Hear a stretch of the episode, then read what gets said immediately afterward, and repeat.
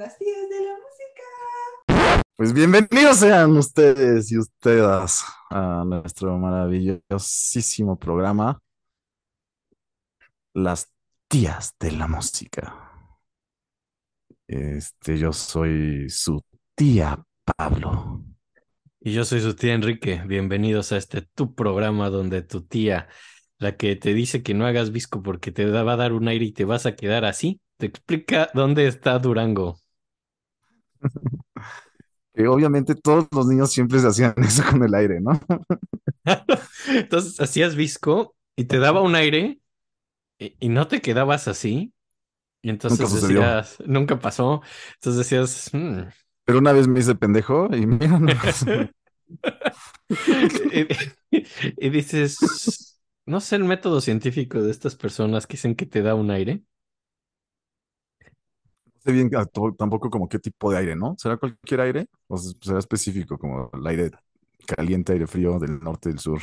¿Crees que tenga que tener así como una intensidad particular, así cierta cantidad de kilómetros por hora el aire así? Sí, ¿no? Tal vez, no sé si implique como polen, de algún tipo de polen, y tal vez que seas alérgico al polen, no sé. Tal vez eso ayudaría te quedes de no. No sé, o así a lo mejor así. Yo creo que la única manera que puede pasar es así como si estás así, te da un aire durísimo, te caes, está en visco, caes sobre así una cosa medio oxidada, te da tétanos y las toxinas de tétanos así hacen que se te contraigan todos los músculos y, y te quedes así. Podría ser, ¿eh? Pero se va- Es un poco complejo. tendrías que tener puestos los viscos todo el proceso de una infección tetánica.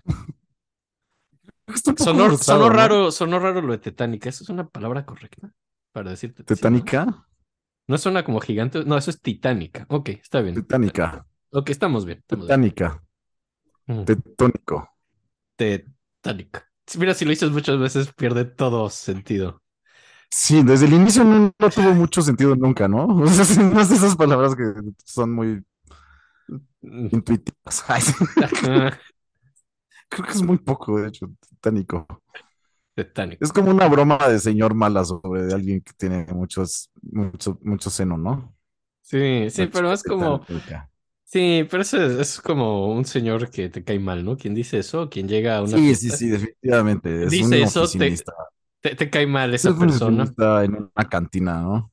Ajá, y dices, bueno, sí, con permiso, y tratas de ir a otro lado donde no esté esa persona. Sí, exacto, exacto, exacto. Es ese tipo de personas que hace bromas desagradables. Ajá, y entonces, no sé, depende de la situación, ya sea que sonrías así, ah, o que, no sé, hay, Lo- ah, sí, sí, sí, como tú, porque está gordo, ¿no? Eso, ¿sabes? Sería bueno. sí. Yo tengo una app maravillosa, recomiendo a todos bajarla. Eh, es una app de esas de llamadas falsas. Es maravillosa, o sea, es una app así que solo le picas así y un minuto después entra una llamada falsa a tu teléfono. Y es, es genial para salir de Ah. tipo de circunstancias. Yo la uso en, en muchos momentos de mi vida. O sea, es vergonzosa la cantidad de veces que uso eso. Es ¿por qué la usas? Por ejemplo, si estás con ese señor en la cantina y no te deja ir, haces como que te llegó un mensaje y más bien le picas esto, bajas tu celular, sigues escuchando tu chiste así de tetario que dice, no, sí, mírale los senos. En eso suena tu teléfono y dices, espérame un momento, ¿eh? Contestas, y además lo bonito es que empieza, que suena una vocecita y te da- está diciendo cosas. Entonces, si llega Ah, sí, una como- voz al inicio. Así hay una grabación, suena como que alguien está, o sea, suena el teléfono, contestas y tú puedes poner quién, quién aparezca en la pantalla que te está llamando, ¿no? Entonces, pues puedes poner trabajo, ¿no? Y dices, ah, un momento. Contestas y suena como una que pequeña trabajo, voz. ¿no? Así trabajo, sí, así trabajo. sí, porque Oh, porque me so- llama el trabajo, espérame. me llama es el trabajo, no una persona del trabajo. Me llama trabajo. me llama el trabajo. Contestas y suena una voz así que te dice, Yesterday it snowed in Utah. Yesterday it snowed in Utah. It was very snowy. Se, se oye como una voz muy pequeña de hablándote de cosas eh, muy, muy ecuánimes. Me tengo ¿Cuántos, que... cuántos- estos son- cuántos idiomas tiene tu, tu, tu, tu- aplicación? No, creo que solo habla en inglés, pero no importa, porque lo, lo importante es que solo No. se oiga como un pequeño balbuceo, así como que Para darle realismo a las situaciones, es como estás balbuceando. Y dices, ¿sabes qué? Espera un momento, discúlpame, me tengo que ir, esto es importante ya. Te vas. Y yo lo uso mucho con un señor en el trabajo, que es, que es un señor que pasa en un camión y se lleva de los muebles que hacemos. Pero habla mucho ese chofer. Y, y, y, es al final del día, porque ya estamos entregando, ya me quiero ir a mi casa y ese tipo siempre me retiene. Entonces, cada que veo que él es quien va a venir por los muebles, abro la app y estoy listo para echarla a andar en cualquier momento. Y sí, lo, lo recomiendo a todos nuestros escuchas que quieran, pues, escapar de una situación social. Oye, se me hace muy chistoso que lo uses en vez de decirle como, oye, perdón, ya me tengo que meter. Es que hay gente. Pero es más hay, educado, ¿verdad?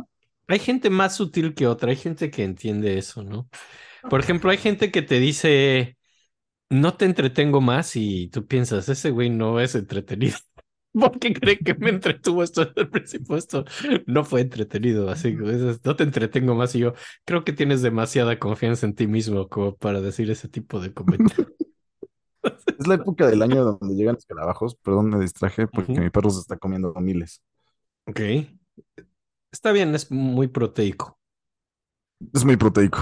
Sí. Nada más escucho el. Ya sabes, como cada minuto. Muy bien. Oye, pues lo voy a bajar, ¿eh? Sí se oye útil. Muy útil.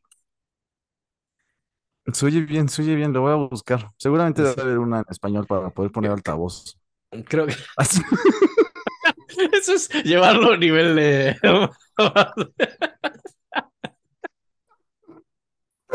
Siempre he pensado que está increíble todavía ponerle trabajo. Güey, me llama trabajo. Mira, Se llama trabajo.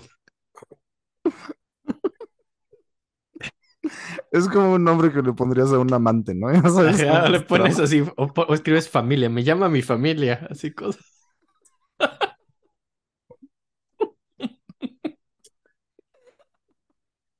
Oye, por cierto, traté de, traté de, de ver si, si somos sustituibles por la inteligencia artificial y no, ¿eh? Tú tranquilo. Le, le Así pedía, como esto. porque digo, nuestro capítulo pasado fue de Julián Carrillo, los que no lo oyeron, y, y le dije al ChatGPT, le dije, ChatGPT, cuéntame un chiste de Julián Carrillo, ¿no? Pero fue en inglés. Y dije, a ver si puede hacer mejores chistes que nosotros de Julián Carrillo. Y dice, lo voy a traducir, dice, seguro, aquí hay un chiste de Julián Carrillo. ¿Por qué Julián Carrillo se rehúsa a tocar su violín en el espacio? Y dije, "O- ok, ok. Y Ok, ok. dice, porque no quiere interferir con el continuo de tiempo-espacio con su música microtonal. Ah, Es un muy mal está chiste. muy malo, güey. Por eso, pero me hizo sentir bien. Siento que todavía no somos tan sustituibles. Oye, pero, pero también es tal vez porque no le has enseñado a hacer buen sentido del humor. ¿Por qué no le Sí, pones pero- como un poco de información así de los Monty Python? Sí, Ya solo me falta tratar de obligar al ChatGPT a ver Monty Python. Intento obligar a ver Monty Python a toda la gente, pero bueno. Así es como la gente se queda sola, güey. Obligándolos a Monty Python. Así es como la gente muere sola, así. Quiero empezar a gostear ChatGPT, güey. Oye, ¿ya viste la película? Va, va- va- va a sacar su, va a sacar su app de teléfono. Me están llamando del trabajo.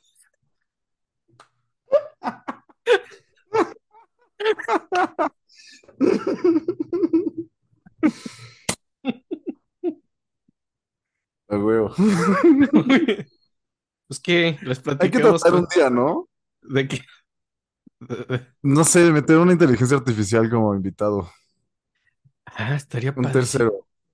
Sin que Estaría padre, ¿no? Nada más tenemos que. o Como sea, no nuestro sé, hay intro que dice que Aram Hachaturian como sí mismo, pedirle a la inteligencia artificial que actúe como Aram ¡Ey, que sea Hachaturian en este. Hachaturian, ¡Sí! Sí, ¡Sería ¿no? Así que simplemente nos diga, no entiendo qué les parece tan gracioso de mi miseria, Dios mío. Perdón. Sí, que invitar a un cachaturia. Sí. Hay que intentarlo, ¿no? No sé qué tan complicado. sé. Hay que investigar. Pues mira, como no pago, solo me deja hacerle tres preguntas al día. Oh, ¿a poco? ¿Ya cambió? Pues no sé. Antes no tenía esas limitaciones. Sí, me dijo, ya preguntaste suficiente. Le digo, ya, pues, puras preguntas decías. Ya cállate, güey. Pero, pero pues sí. Que no sé el significado de la vida, puta madre.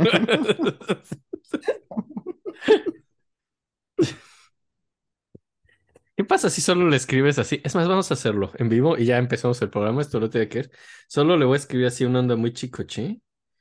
Le voy a decir, ¿quién pompo? ¿Quién pompo? La inteligencia artificial, a ver qué, qué dice. Vamos a ver. No- no- A ver qué no sé. tal culta. Ajá. Digo, yo, yo lo hago en, en, en inglés, es esto. ¿Entenderás si lo escribo en español? Sí, ¿verdad? Tiene todo el conocimiento del mundo. Voy a escribirlo en español porque, porque no hay una traducción correcta de quién pompó a inglés. No sé hasta dónde le dejen entrar del internet. Debe Uy, ya Esto es de la Deep Web, así a ver, ¿quién pompó? Ah, dice, lo siento, pero no estoy seguro de a qué te refieres con quién pompó. No tengo suficiente contexto para entender la pregunta. Si puedes proporcionar más detalles o información, estaré encantado de intentar ayudarte. Mira, es, es, es masculino. En español. siempre- en español, sí. Y dijo encantado. Creo que estamos acostumbrados a que estas máquinas sean mujeres, como Siri y Alexa. Sí, yo Este- pensé que era mujer también. yo también siempre creí que era mujer, pero no, es, es vato, al parecer. Ok, es bueno saberlo. Ok. Bueno, A ver, dile, oye, ¿por qué no empiezas a actuar como si fueras mujer? no, creo que esa fue mi tercera pregunta del día. Ah, ok, ok, olvídalo. Sí, porque pedí un chiste de Julián Carrillo y pedí un chiste del compositor de hoy. Ah, sí, estuvo bueno. Sí. No, tampoco. Hoy es el, hoy es el segundo capítulo de, de los mexicanísimos. ¿Y ya habíamos dicho quién es? Mm, mm. Ah, bueno, pues es, es- es Revueltas. Silvestre Revueltas es un gran compositor. Gran compositor, Mexicano. ¿no? Me encanta. Sí. Y, y, y sabes que un tipo muy agradable, seguro. Bueno, más o menos. A mí me cayó bien. No, yo también vi que era como un tipazo. A mí me cayó muy bien. Muy bien. Entonces, pues vamos a hablar de Silvestre Revueltas. ¿Cómo ven? Tenía buen sentido del humor, ¿no? Según yo. Sí, sí, sí, era chistoso. Más que, más que la inteligencia artificial, así. Muchísimo más. Güey, te puedo haber dicho algo tan fácil como Julián Cascarrillo, ¿no? No sé, no sé. Y sí, o sea, yo, yo tenía miedo así que es Julián Chascarrillo, así. Sí, ¿no? Te puedo eso, güey, es lo más sencillo. ¿Por qué no te dijo eso? Tampoco sería un En buen chiste. darte algo de. Pues no, pero no está tan difícil, ¿no? No sé, está muy malo, güey, lo del tiempo, espacio y demás. Sí, no tiene nada que ver. Nada que No ver. tiene nada que ver. No, ¿Sabrá quién es Julián Carrillo? pues sí, porque se hizo el interesante. Dijo, mira, sí, yo sé que tocaba violín. Ah, sé que- lo de los microtonales. yo sé que Microtonal, o sea, sí sabe quién es Julián Carrillo. Mm, sí, nada más no sabe hacer bromas. No sabe hacer buenos chistes, ¿no? Mm, ok, ok, ok. Ok, ok. Oye, pues interesante que ya nada te deja hacer tres preguntas. Sí. Creo que hay que buscar otra inteligencia artificial. O tener más teléfonos.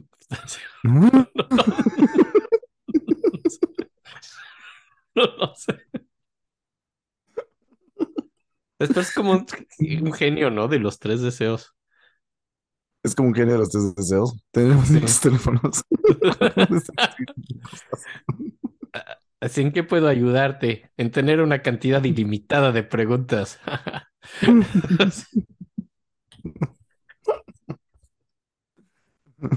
Bueno, ya nos vimos otra vez. Ok, Hoy vamos Julián- a hablar. No, no, no, Julián Carrillo. Carrillo. Silvestre Revueltas. Silvestre, Silvestre Revueltas. Silvestre Revueltas. Silvestre Revueltas. Silvestre. Revueltas. Nace el 31 de diciembre de 1899 México. En Durango, pero lo chistoso es que lo chistoso es que todo el mundo se siente tentado a decir, sí, güey, los últimos minutos del siglo XIX, 31 de diciembre del 99, es muy tentador decirlo, pero no es cierto, o sea, realmente todos sabemos que el nuevo siglo empieza en 1901, no en En 1900. 2001. Exacto, en 2001, no en el 2000. Si saben matemáticas básicas, saben que es así. Es en el uno, no en el cero. Exactamente. Entonces saben que 31 de diciembre de 1899 no son los últimos momentos del siglo XIX, son los últimos momentos del penúltimo año del 2000, del siglo XIX. Entonces no es tan especial. Digo, como, como eso de su fecha de Es el número dos. Y creo que ya hemos hablado que el dos es bastante siempre insignificante, ¿no? Sí, el uno sí. es como, verga, logró el uno, qué chingón. El dos es, no me acuerdo quién es ese güey. Y el tres es como, bueno, quedó en tercer lugar, estuvo bien, hizo lo que pudo.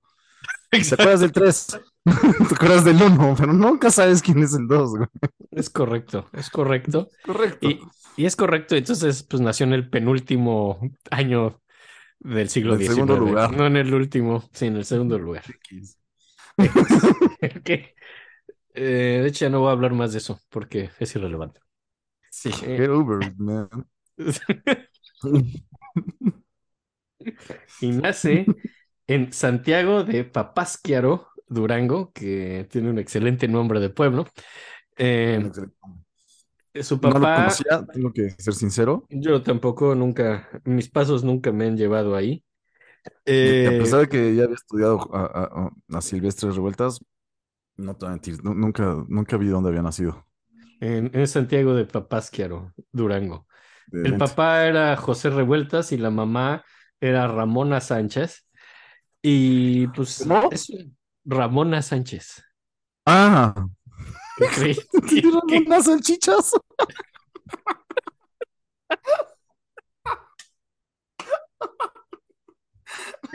Estaría padrísimo porque el otro güey se llamaría Silvestre Revueltas Salchichas, pero, pero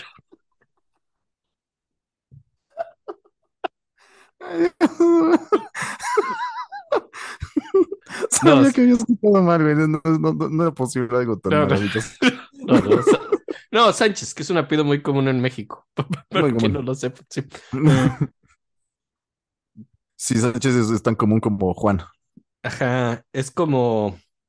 Sí, sí, es un nombre muy común en México. Eh, y Ramona Sánchez, José Revueltas tienen a este güey. Y es una familia sumamente artística. Como que casi todos sus hijos se dedican a algo relacionado al ar- arte. Fermín y Consuelo, que eran los sus hermanos, eran pintores.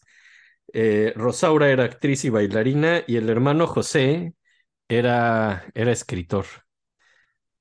El hermano Entonces, José. José, el hermano José. Y el pues, mayor era Silvestre, que era compositor. Y pues hay, no sé si viste algo, pero hay una autobiografía de Silvestre Revueltas. Algo que me frustró mucho preparando este capítulo es que justo la semana pasada salió el más nuevo libro de Silvestre Revueltas y creo que es la mejor biografía y evidentemente no me dio tiempo. No mames. Y además, porque apenas salió el viernes pasado y, y costaba como 140 dólares así comprarla así luego, luego, está en la vez. Entonces dije, pues no lo voy a leer, pero leí más cosas de este autor. Una de las fuentes Qué más caro. interesantes, estaba bien caro y se ve que es buen libro. Leí más cosas del mismo autor y dije, ok, sí sabe.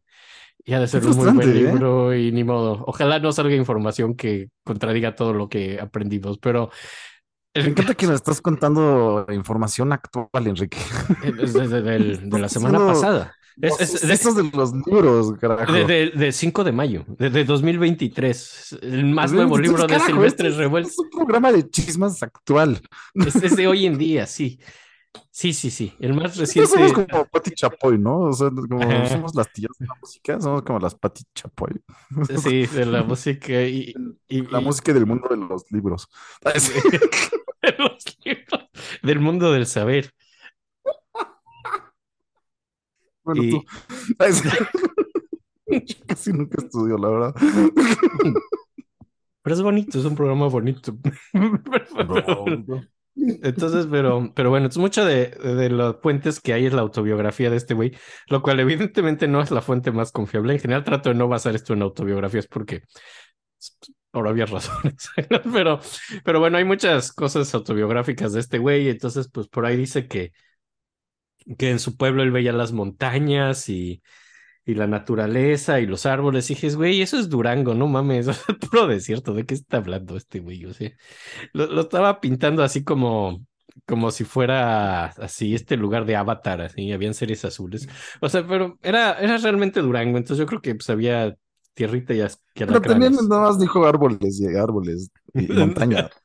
Bueno, y, las cañadas, dijo mucha mamada, ¿no? O sea, dijo lo que cualquier típico mexicano dicen, ¿por qué es bonito México? Dicen, ay, por sus montañas y sus ríos y, y, y, y sus cielos. Y, Dijo lo que dice cualquier mexicano que dices, "Di- porque es muy bonita la patria, dijo lo mismo. Básicamente, Es muy bonito. las montañas. Sí, Tienen razón. Sí, sí, sí, Todos muy están lindos los volcanes, sí. Pero estaba en Durango este güey. Pero el caso Como, es que como en Monterrey, ¿no? Como en Monterrey lo de la silla. Ya es la montaña de la silla. el cerro de la silla, sí. Eso de la silla que están siempre como súper orgullosos. Está muy bonito. ¿Lo has visto? Muy bonito. Es Está una muy- montaña. Es una montaña muy bonita. It's a fucking good looking mountain. Me acuerdo que una vez fui con un amigo a una fiesta a Monterrey. Ajá. Entonces se nos hizo muy chistoso como en la peda acercarnos con las personas y decirles, órale, güey, no mames, ¿ya viste ese cerro? Parece una silla.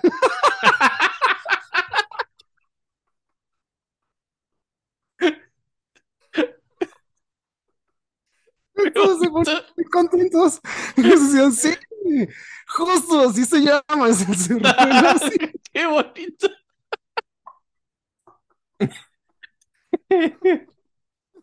Qué padre, Estuvo muy divertido. qué bonito. Y, y- y- y sí es una excelente, excelente montaña, cinco estrellas. Te digo que sí hay montañas muy bonitas en México. Sí, tienen razón. Sí, sí, está bien decir que, que está muy bonita la naturaleza de México y las montañas. Entonces, Revueltas dice lo mismo que dice todo mexicano. Y dice que su mamá también le gustaba mucho esta naturaleza y que su mamá siempre quería tener un hijo artista que pudiera expresar lo que ella sentía, pero no podía expresar. Eh, Órale, ya empezaron los otro. problemas con la mamá. a decir, yo voy a hablar por ella, ¿no? Yo voy a ser responsable de las emociones de mi madre, Exactamente, decide es volverse el portavoz de lo que siente su mamá. de sus cual- sueños. de sus sueños, lo cual Freud siempre es decir no es una idea correcta. Y- y dice que por eso él se volvió un gran fan de la música, la pereza y los nuevos horizontes. Entonces dices, ok, o sea, sí, la verdad sí está muy divertida la autobiografía de Revueltas. Es Está una lectura ¿eh? sumamente entretenida, está divertida, no sé ¿Ah, qué sí? tan fidedigna. Sí, no, no la leí completa, leí muchos pasajes y, y en los Órale, otros libros que no son eso, la citan frecuentemente, ¿no? Pero es, es sumamente entretenido este güey. Dice que la primera vez que escuchó la música fue cuando él tenía tres años y lo llevaron al kiosco en el centro de su pueblo donde tocaba la banda del pueblo dijo que se quedó viéndolos tan intensamente que se quedó visco. Por eso, pues, que se quedó visco de tres a cuatro días. Dijo, estuve visco por tres a cuatro días por ver a la banda, ¿no? Es cuando te digo que esas autobiografías no son las más fidedigno, pero bueno, dice, creo, a lo mejor solo le dio un aire. le creo, le creo, le creo todo. Lo siento. Y si es porque le dio un aire, Ajá, güey, obviamente sí le dio un aire. estaba al aire libre. Y, y dice que le gustaba, Por eso la- existe esa broma. pues claro, por revueltas. Y dice que le gustaba usar su tina como tambor en vez de bañarse, que no le gustaba bañarse. Niño le gustaba usar la tina de tambor, que era pues, obviamente una como cosa de latón, así, más como una cubetota, ¿no? Donde se bañaba, más que pues, una tina como de una casa. Así. Entonces, dice que lo usaba de tambor. Una tina de la época, ¿no? Una, De la una época, tina sí. de la- Sí, de estamos hablando de los primeros años del siglo XX, que empezó en 1901. Eh, Como recuerda, empezó justo un en año 1900. antes de que fuera el último año. Entonces, Exactamente. Y después estudia violín en Ocotlán, Jalisco, porque lo que dice es que el papá era un pésimo negociante, era un pésimo hombre de negocios, entonces se tenían que mudar mucho, ¿no? Y cada vez buscaba otra cosa, era un, comerciante bastante fracasado, pero soñador y fanático de la poesía, que es quien le enseña a ver este mundo bonito y poético y musical, pero es un señor que- Sí, es un señor muy agradable al parecer, pero no, pues no muy bueno en, en, en, en los negocios ni nada así. Me recuerda a Hal, ya sabes, como Ah, sí, de, de Malcolm, sí puede ser un Malcolm. sí, sí, sí. Le enseñó a patinar, le enseñó a Tenía patinar. muchos hijos. Y, Y, y, y ya, y tiene su primer violín a los siete años, es cuando empieza a tocar violín, y empieza a tocar muy bien, y empieza a tocar pequeñas piezas, improvisaciones. Eh, su primer concierto, yo no sé cómo pasa esto, pero su primer concierto es en el Teatro de Gollado, en Guadalajara, o sea, en el teatro importante de Guadalajara, da como su primer recital a los 11 años, lo cual me parece bastante impresionante. Y pues en 1908 vivía en Colima, en 1911 en Durango, o sea, hay como varias mu- mudanzas, ¿no? Así por... ¿A los 11 años? A los 11 años fue como su primer gran toquín, así en el Teatro de no, Gollado. no, sí dijiste eso, ¿verdad? A los 11 años fue su primer Sí. concierto. Ah, Sí, en el Teatro de Gollado en Guadalajara. Y después dice que el papá, él estaba ya queriendo ser músico, ¿no? Ya era su idea desde que era un pequeño niño. Y el papá estaba preocupado de que la música no fuera algo suficiente para, pues, para mantenerlo vivo, ¿no? Eh, para que se ganara la vida. Entonces, sí, no como él, que obviamente podía mantener muy bien a su familia. Y entonces dice que lo obliga a estudiar teneduría de libros, taquigrafía, aritmética y ciencias ocultas. Eh, Que no sé, uno de estos objetos no es como los demás.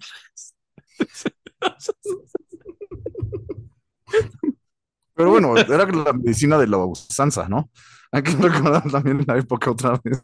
No sé a qué se refiere con ciencias ocultas. Esto también es de su autobiografía. Dice que su papá lo obliga a estudiar es- esas cosas porque, pues, no, no, le tiene miedo de que no se gane la vida como músico. Y pues trabaja en tiendas de ropa, en tiendas de abarrotes. Al parecer es un pésimo empleado, siempre está echando la hueva, a veces robaba Órale. y lo usaba para comprar leche quemada y pasteles, ¿no? Que es lo que le gustaba de niño. Entonces, pues robaba a sus, a sus jefes y lo usaba para pues, comprar pastelitos, ¿no? Mm. Sí, era pésimo empleado, güey.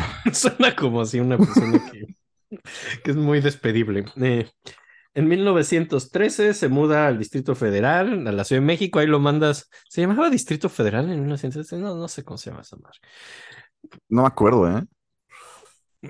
O, o sea, No antes de eso de ponerle CDMX se llama Distrito Federal, pero no sé cuándo empezó eso. Pero bueno, a la Ciudad de México, pues lo mandan a la Ciudad de México en 1913 ya a estudiar música, como que no, no sé cuáles eran los requerimientos para entrar al conservatorio, pero lo mandan muy joven. Y se pone a estudiar música. ¿Cuántos años tenía? Eh, pues tenía 13 años. Tenía 13 Ok, años. sí. Sí, y, lo man- y es fan de Bach y fan de Beethoven. Y por ahí escribió otra vez en su biografía que le gustaba pasearse por Chapultepec. Le gustó mucho Chapultepec llegando a la Ciudad de México. Para quien no lo sepa, Chapultepec es una especie de parquezote medio bosque a la mitad de la Ciudad de México. Eh, Bueno, pero en la época sí era un bosquezote. sí, sí, sí, sí. Sí, era muy grande, creo. El bosque de Chapultepec antes era. No, todavía es muy grande, solo que Pero creo que era como el doble o, algo así. Se le fue quitando varios pedazos. eh, no lo dudo, sí, seguro para usarlos para cosas, otras cosas, pero este güey se la pasaba ahí, se la pasaba en Chapultepec, que al parecer le gustaba fingir que era Beethoven, y él había visto estas pinturas de Beethoven así con los pelos revueltos, con las manos en la espalda, caminando así agitadamente, y le gustaba hacer eso, le gustaba caminar por Chapultepec con el pelo agitado, con las manos en la espalda y así muy rápido, fantaseando con ser fue, Beethoven. creo que fue algo que mantuvo toda su vida, ¿no? El pelo revuelto sí, pero, pero lo de caminar así, sentirse Beethoven es algo muy de su juventud. Eh, es una fantasía maravillosa. Digo, está Está padre. bonito, ¿no? Está padre, sí. Y pues dice que cabe, sueña. cabe, cabe- cabe que ya hablamos de su físico, no, ¿verdad? Todavía no está muy chico. Sí, todavía está pequeño. Tiene. No sabemos cómo era ahí todavía. eh, pues yo creo que ya tenía el pelo así todo ensortijado, ¿no? Eso ya, sí, justo lo mencionó. Así. Ajá. Y, su- y así, y, y pues se pasea así, dice que sueña con amor y poesía. Y como no tiene amor, sufre y se siente un loco. Así, el güey estaba como en una extraña fantasía de romanticismo muy clavada. Y, y La dice, y man- pubertad, ¿verdad? La pubertad, dice, y mandaba a casa puras casas, puras cartas con puntos suspensivos, ¿no? Y dices, "Güey, ¿qué es eso? Y pues trabaja con, en cines, empieza a encontrar trabajillos ahí en cines tocando el violín como para ganarse la vida un poco. Y también de pronto encuentra trabajo en la Sinfónica Nacional, donde llega, bueno, en la Sinfónica, donde llega a ser primer violín. No, no, no la nacional, la de la escuela, ¿no? Eh, después, en, en 1917, ya después de pues, tener bastante éxito o estudiar bien en el Conservatorio de México, estuvo ahí desde que tenía 13 años, decide irse a Estados Unidos para, pues, para mejorar como músico, según él. Primero va a Austin. Perdón, creo que es, creo que es buen momento para hablar otra vez mal de, del programa de, de esta escuela. Sí, que dura ocho de- años. del conservatorio. Conservatorio. Sigue siendo el mismo. Nada, no quiero quejar otra vez de eso. No, no, lo cambiaron. No vamos a ver quién lo cambió. Eso, eh, pero aquí, aquí era otro. Pero digo, no sé cómo entró a los Ah, 13 quisiera años. otro. ok, ok. Me imagino, y se fue a los 17, eh, digo, en el 17. Tuvo cuatro años y se fue a Estados Unidos. Está en Austin, Texas, de 1917 a 1919. Y luego se va a Chicago en 1919 y se va con su hermano Fermín, el que era un pintor.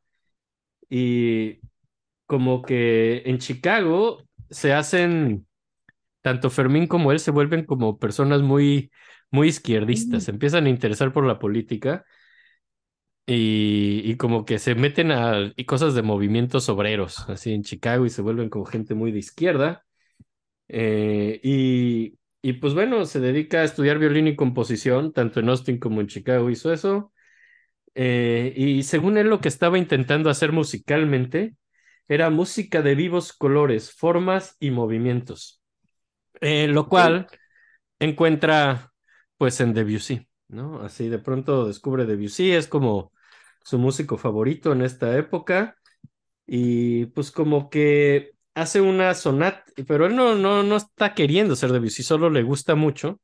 Y hace como su primer, eh, una sonata así de piano y violín. Y su maestro le dice que suena muy a Debussy. Dijo, ah, tu música es muy, muy Debussyana y eso lo deprime horriblemente porque se deprime que alguien compusiera ya como él. Él quería ser único, ¿no? Y se deprime mucho eso y dice que se rehúsa a componer hasta no tener un lenguaje propio, así que no se parezca a nadie, según dice, ¿no? Y pues entra en decadencia y él y Fermín caen en el, en el alcoholismo, se deprime mucho. Eh, ¿Cuál nunca sale, no? no, ya nunca va a salir de eso, pero pues, hay mejores etapas que otras. Esta es una etapa. El final, el final en Chicago, así ya por 1920, es bastante deprimente, ya cuando se da cuenta que su música no es lo que él quería y así. Y bebe mucho con Fermín y están deprimidos. Y en 1920 vuelve a México y dicen que tiene una enorme barba que le cubre una cicatriz. ¿no? Entonces se deja una barba para cubrir una cicatriz y nunca dicen por qué es esa cicatriz. ¿No? Que Ok, eso está, está interesante. sí, sí, sí, es intrigante, ¿no? Así. No sabía que tenía una cicatriz. Es lo que leí. Y por eso llegó con una barba, así de desde de Estados Unidos. Y pues llegando a México, empieza a dar como conciertos en la Ciudad de México y en otras ciudades. Y pero poco después se regresa a Estados Unidos, se regresa a Chicago y en 1920 en Chicago se casa con Jules Clarecy y, y tienen una hija en 1922 que fue Carmen, que fue una excelente bailarina. Jules, esta esposa era una cantante, eh, una cantante americana y se quedó en Chicago otros años estudiando hasta 1924, que es cuando le avisan que se murió su papá Ok, y regresa a México, así con lo que se murió su papá. Y, y pues al regresar en el 24 se, se junta con Carlos Chávez, que también venía regresando a Estados Unidos y también tenía ideas musicales. Y empiezan como a hacer conciertos de, pues de música como contemporánea mexicana, también a traer música pues, de Europa, de compositores que no sonaban en México hasta el momento. De pronto tratan de tocar, pues, eh, Falla, eh, Stravinsky, Debussy, incluso Schoenberg. Empiezan como a llevar música europea y también a tocar sus propias piezas, a hacer como música contemporánea mexicana. Tienen como esta serie de conciertos. Y... Me imagino que por ahí es tal vez la razón de, de esa rola de, ¿cómo se llama? Tragedia para, con forma de rábano, ¿no? Mm, Que es como de ese año. esta es de este año, esa no la conozco. Realmente Sí, es del 24. Componía poquito en estos años. Hay mucha, muy poca música estos años de esta década. Póntela, a ver si está. Dura bien poquito. Pues la pongo. A ver, ahí les doy. Sí, porque casi todas las rolas que, que escogí son de después, entonces está buena poner una ahorita. A ver, ahí va. Está muy bonita, esta no la conocía. Está lindísima, ¿eh? Qué, qué, qué bonito, lindísima. qué bonito lenguaje. Sí, y no, no, ahorita que mencionaste lo de Debussy, no te voy a mentir, como que todavía le veo un poquito de similitud, ¿eh? Mm, Todavía tiene, sí, de eso. Está un poquito más, ¿No? más ah, valiente, más así, agui- así, la lleva un poco más lejos, pero sí es un idioma muy post-debussiano, sí.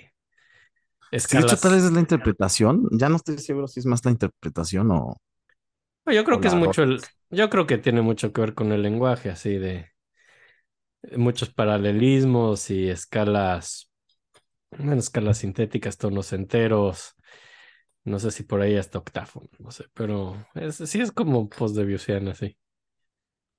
Pero está muy linda, ¿no? Me gustó mucho cuando la escuché. Está bonita. Escu- escuché, escuché, cuando la escuché. sí, sí. Te- Tetánico. Y después está muy bonito. Tetánico. Tetánico. Y pues en estos años, en el 26, se divorcia, ¿no? de, de Jul y se casa inmediatamente con Aurora, viuda de Munguía. Así es como eh, se casa con una viuda. Nada Órale. más, lo único que encontré de esta segunda esposa es, dice, "No, con ella no tuvo hijos. Yo, "Oh, ok. En fin, está bien. Tuvo, había tenido una hija, Carmen, con, con Jul. Y, y pues bueno, está con estas giras con Carlos Chávez y después, pues da otra Esto gira por el fue, fue Entre- como algo importante, ¿no? Para el- su inicio de carrera, ¿no? Como que esta parte le estaba yendo chido porque topó a Chávez y se llevaban bien y Sí, Chávez sí, igual sí, sí. Y es, estos, paro, ¿no? estos conciertos no son particularmente exitosos, pero, pero es como un inicio de trabajar juntos, ¿no? Es como el principio de, pues mira, te topo, me topas, somos dos, dos músicos chidos de México ahorita y empiezan a hacer esto. Ah, sí, Chávez, Ah, según yo, era más, más famoso, ¿no? Era como más reconocido. O sea, sí, tenía sí, como. sí, sí, O sea, como que, no sé, me escuché que lo estaba como usando, como tratando como, como bajo su resguardo, ¿no? Algo así más Un o menos. poquito, como- sí, y de hecho es hasta informalmente, pero es hasta alumno de Chávez, ¿no? Aunque tenían pues justamente la misma edad. Pero, pero sí, Chávez era como, pues, como un poco mayor en ciertos aspectos así de su relación, pero sí. Pero pues es toquines estos del 24 al 26, interesantes, es interesante que alguien en México esté haciendo eso.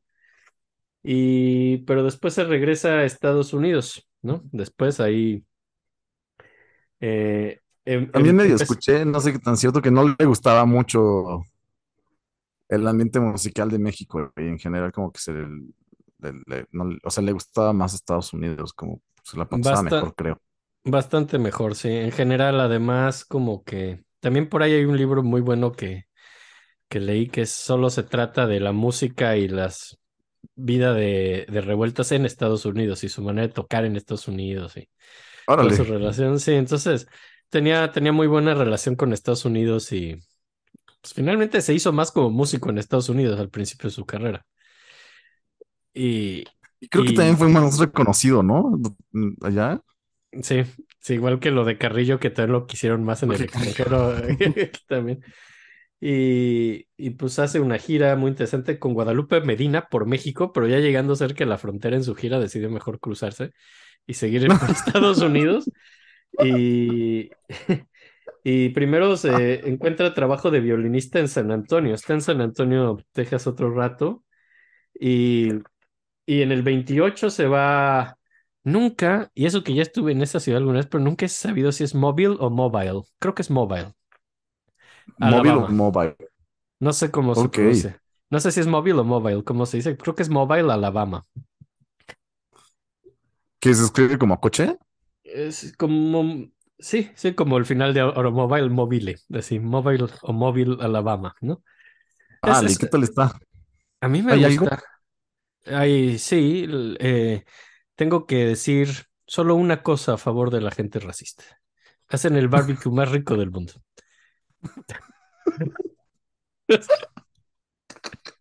Entre tus manos estén más sucias de sangre, mejor el barbecue. Es una cosa horrible. Ay, Dios. Pero tienen, tienen una cosa que se llama barbecue blanco, que, que eso sí no tiene nada que ver con racismo, pero solo es porque su salsa de barbecue es blanca. Eh, y soy ¿Por qué le echan crema?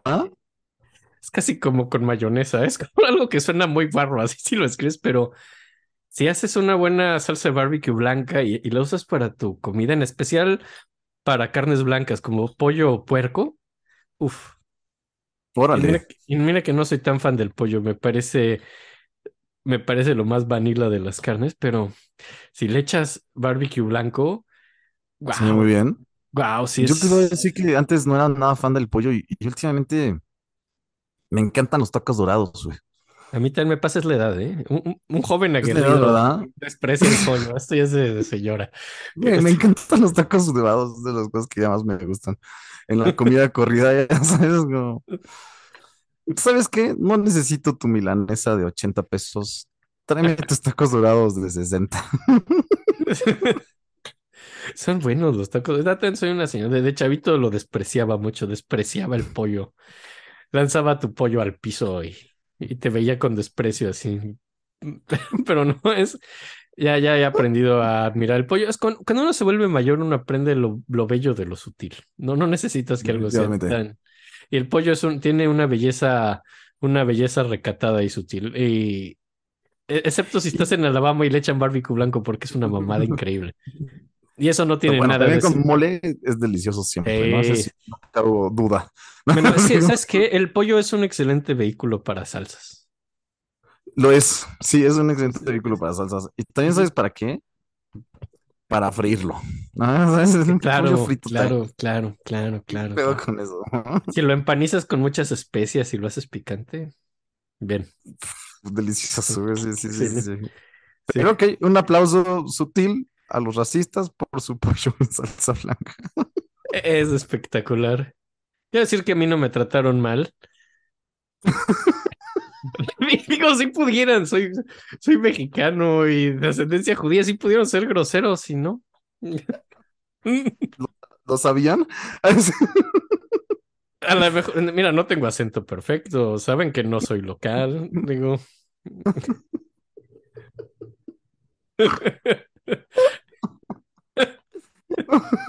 Perdón. Está, está muy bien.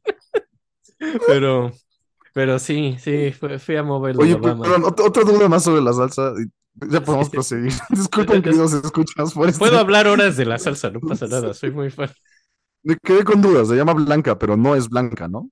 Sí, es O sea, me imagino que es como café. No, es como color crema. Es como color crema. Es, O sea, serio, no tiene, no mi- tiene chiles. No, es es medio grosero decir esto es una especie de mayonesa glorificada, honestamente. Ah, Pero- perfecto. Eso tiene mucho sentido. Porque yo me estoy imaginando una barbecue blanca, pero la barbecue, pues necesitas chile, ¿no? O sea, No, es como una barbecue a la que le echas, es como una mayonesa con muchas especias, básicamente. Mm, ok, ok. Que la barbecue tiene tomate, ¿no? Imagino que ahí es donde más saca el color. Sí, sí es. Sí, Esta es. no tiene tomate, digamos. No, no, no, quitan no. Tomate. Ajá. Tal vez lo dejan lo demás que no sé qué tenga, ¿no? O sea, Probablemente, bueno, sí, sí, tomate, tiene- tiene- generalmente me imagino que el barbecue de tomate es catsup. Eh, Generalmente el barbecue casero es catsup, le echas vinagre, le echas varias cosas. Y yo creo esta sí tenía vinagre, tenía mayonesa, estaba. Pero e- es bonita el. Y es algo muy, muy particular de Alabama, ¿no? No, no lo hacen en otros estados, lo del white barbecue. Es Nunca, algo. nunca lo había escuchado. Digo, Eh, no estoy eh. en Estados Unidos, pero en México creo que no se conoce. No, y ni siquiera en el resto. Me, me ha costado mucho trabajo encontrar salsa barbecue blanca en Chicago. Yo lo logré, pero no es fácil. Es algo muy de Alabama, particularmente. Mm, maravilloso. Mm. Ok, muchísimas Ok. gracias por esto. Pero no sé todavía si se dice. No sé si se dice que móvil no voy a poder mobile. satisfacer. No, seguro hay recetas en internet de cómo hacerla. No tienes que ir a Alabama, puedes que hacer que Alabama vaya a ti. Exacto, exacto. Ajá. Y aquí sonaría la de, la de, ¿cómo se llama? No sé qué, Home Alabama. Es, Ya es sabes. como Alabama, sí. ¿Es Home Alabama?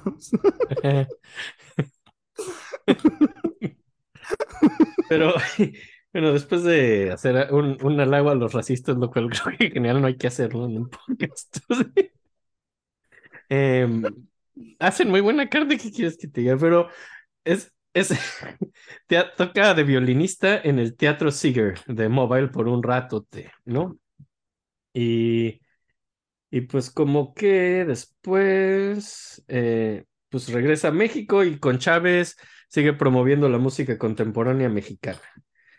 Chávez es el director de, de la Sinfónica y lo invita a ser el subdirector de la Sinfónica, lo cual, o sea, bueno, más que subdirector, es como el director adjunto, es como, no, como el segundo, el asistente del director, se llama el puesto asistente director, entonces Chávez es el director de la Sinfónica, eh, Revueltas es su asistente, y en el 30, Como se diría hoy en día, el AD.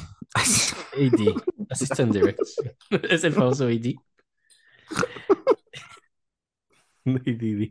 Y, y se casa en el 30 con Ángela Acevedo, su tercera esposa. Eh, se dedica a dar clases en el conservatorio, da clases de violín. Y pues como el 30 al 32, compone cuatro cuartetos en esos años, hace como música de cámara. Quería poner, sí, quería poner algo del tercer cuarteto, que es de 1931. ¿Cuál es el Eh, de la feria? No. No, este es otro. El de la feria creo que es el cuarto, pero por cuestiones de tiempo este era el que mejor caía. Los, tre- los cuatro son bonitos, son, son de la misma época, es muy parecido el lenguaje. Y es la Sí, el lenguaje es muy parecido, ¿no? Justo en todos, sí, todos son muy similares y es la primera época de primeras rolas, así como un poquito más, así ya, de composición más decente en los 30, porque lo que hicimos los 20 casi no compuso. Su carrera realmente es en los 30 de compositor, entonces esta, vamos a escuchar un poquito de, de- del tercer cuarteto.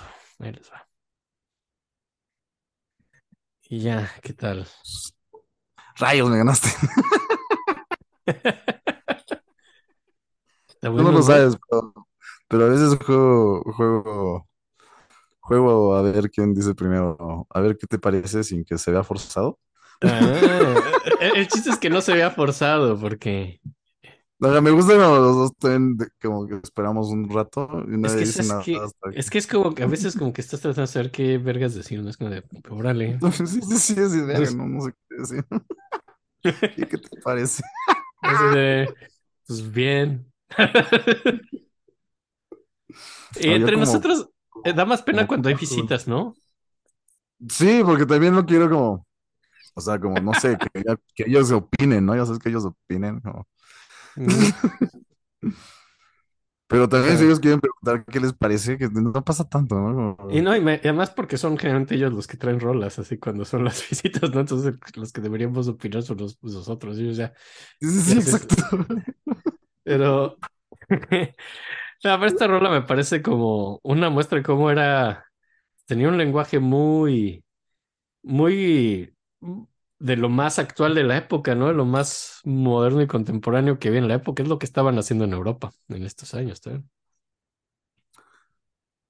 ¿Quién estaba ya en la época? Que eran el 39, ¿no? En el 39, Esto es, ¿quién no, estaba? 31, 31. 31. Pues está Schoenberg, está ya, ya Stravinsky, pero pues como en esta música, música de cámara, pues... Ligeti es que- todavía no llega. No, Ligeti No, pero, Bart- pero Bartok sí. Bartok ya está ahí. Los exacto. cuartetos de Bartok ya están. Los cuartetos Eh, de Bartok están. Que no están tan lejanos como dices. ¿eh? No, que yo creo que hasta podría decir que una influencia, aunque no creo que eso le guste a Revueltas, porque a Revueltas le gusta que su música no se pareciera a la de nadie, pero Se va a Pero eso es un- emborrachar por tu culpa. Pero eso es muy difícil de hacer, siempre se parece algo a algo, ni modo. Yo creo que lo acaba superando eso, ¿no? Pues es- espero, porque esa semilla es igualita a Stravinsky. Espero que superara ese pedo porque, porque nunca pues, eh, logra algo tan raro que solo suene a él. O sea, es genial. Que O sea, tengo suena- que decir que sí, sí, sí es él, ¿no? O sea, como Ah, no, claro, claro que tiene un lenguaje propio, ¿Cómo pero no es que, que sea de otro planeta y que no se parezca a nadie. O sea, sí se parece a claro, muchas pero cosas. creo, creo que es muy difícil no reconocerlo a veces, como... Bueno, por ejemplo, la pasada, sí, claro, ¿no? Si te la ponen, es probable que no sepas que sea revueltas, ¿no? Como que no es tan mexicanoso, pero tiene unas que son como extremadamente mexicanas, entonces, güey, por ese sonido y como ese lenguaje, pues no hay muchos más, ¿no? O sea, como que sí logró tener una distinción muy... Además es muy diferente a Chávez. Este es mucho más de lenguajes actuales y contemporáneos y menos de folclorcito. No, o sea, es sí, más... más valiente, por decirlo. Eh, sí, sí, sí, punto es- de vista, güey. Sí, sí, sí, es mucho, mucho más atrevido en lo que hace, sí, definitivamente. Y no son citas al folclore, pero suena mexicano. A mí también me Suena parece mucho mexicano. más interesante. Me parece mucho, mucho más interesante Revueltas. Digo, evidente, creo que ya todo el mundo sabe que vamos a hablar de Chávez, ¿no? Es obvio, sí. Creo que ya todos saben que el siguiente capítulo es de Chávez. Digo, a mí Estamos hablando mucho- de los famosos de México, no son los tres de, esas este. épocas, por favor. Es obvio que eran Carrillo, Revueltas y Chávez.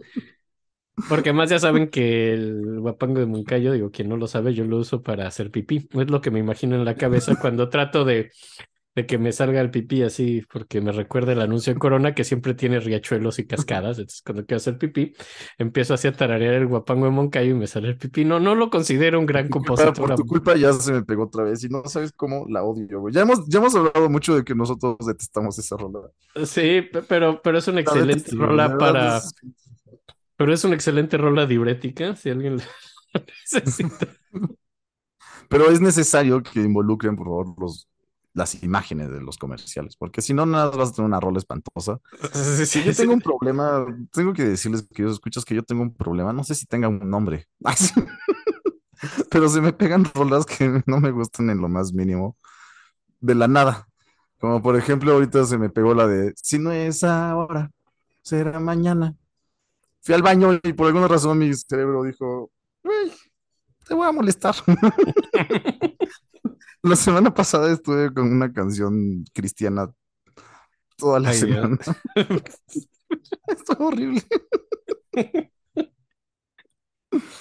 Y creo que el Moncayo es así.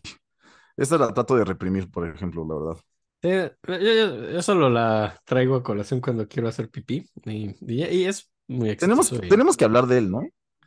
Va, va- va a ser, men- hoy no, pero va a ser mencionado la semana que entra. Puedo ir avanzando eso. pero- Pero tenemos que platicar de él en algún momento como compositor. Ah, como hacerle su capítulo. Creo que sí, ¿no? No sé si sea necesario. Digo, Eh. hay que evitar esa rola, no tenemos por qué ponerla, podemos hacer. A poner más, ro- tiene más rolas. Pero, eh, pero, pero bueno, el caso es que, que revueltas.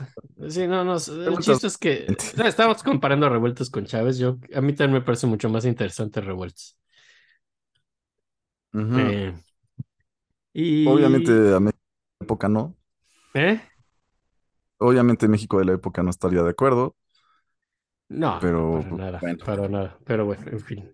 Y, pero bueno, en esta época lo, se hace director del conservatorio, sustituye a Chávez, precisamente, y pues pasan ciertas, ciertas cosas aquí, eh, como que empieza a componer más, es lo que vimos. En los 30 realmente empieza a, a tomarse más como compositor. Antes su carrera era más como violinista que otra cosa.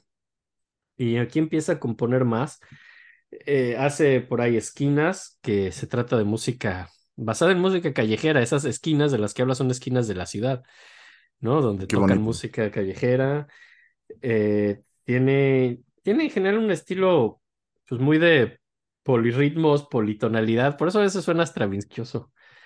Muchas disonancias. De pronto sí hay como citas al folclore, pero muy diluidas y, y tratadas de una forma muy contemporánea en la época. Y hay otras piezas de la época como colorines, alcancías. Hay, hay como rolas chiquillas ahí bastante coquetas y bonitas. Hay una Sí, está bastante, están lindas. Hay una muy simpática que se llama 8 por radio, que me gustó, que es una rola eh, bastante burlona, que es de hecho una burla a, a la- al academicismo muy serio, ¿no? Así, entonces, trata de jugar un poquito. Ahí ves como que tiene cierto humor. En el Órale, esa no la he 33 escuchado. Está, está chida, es, es como una parodia de música contemporánea, tiene su gracia. Ahí ves como que tiene gracia el güey. Eh, hay una pieza muy padre aquí. Bueno, la pieza no me encantó, pero es muy divertida la historia. En 1933 se llama Janitzio.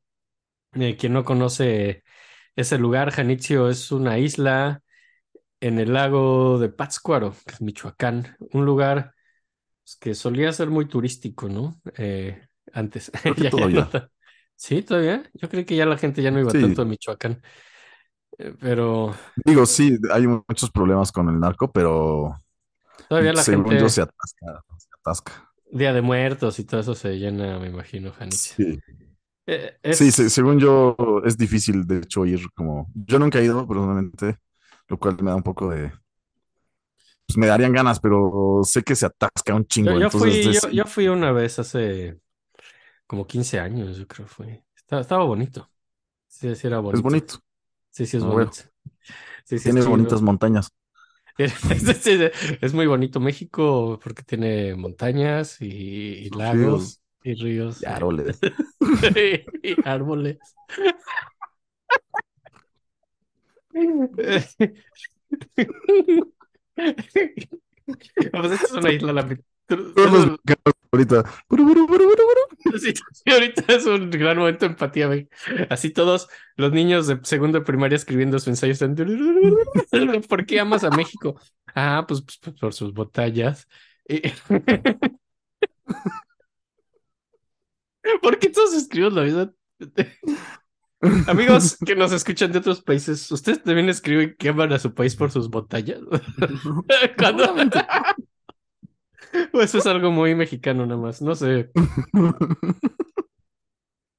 Cuéntenos, por favor. Cuéntenos, cuéntenos. Puro, es, es- es por eso que ponen freno de mano a los coches en México, así, todas esas montañas, cosas así. Pero, pero el caso es que Te vas en la carretera y ves una montaña, te orillas. de orillas la contemplas la com- Venga, La con- hijos, vamos a ver esta montaña. Vamos a contemplar esta montaña. ¿Sabes qué es muy bonito? Mira qué bonito es México porque tiene montañas muy bonitas. ¿Y ya vieron esos árboles en la montaña? Ay, Dios, qué bonito. Qué, Qué bonito. bárbaro. Qué bárbaro. Mira, hasta tú en el fondo que tienes de pantalla se ven ahí unas montañas. Miren, hay unos árboles también. Creo que están en un lago. La Ciudad de México es un valle, ¿sabes qué significa eso? Que está rodeado de montañas. Con razón es tan bonito.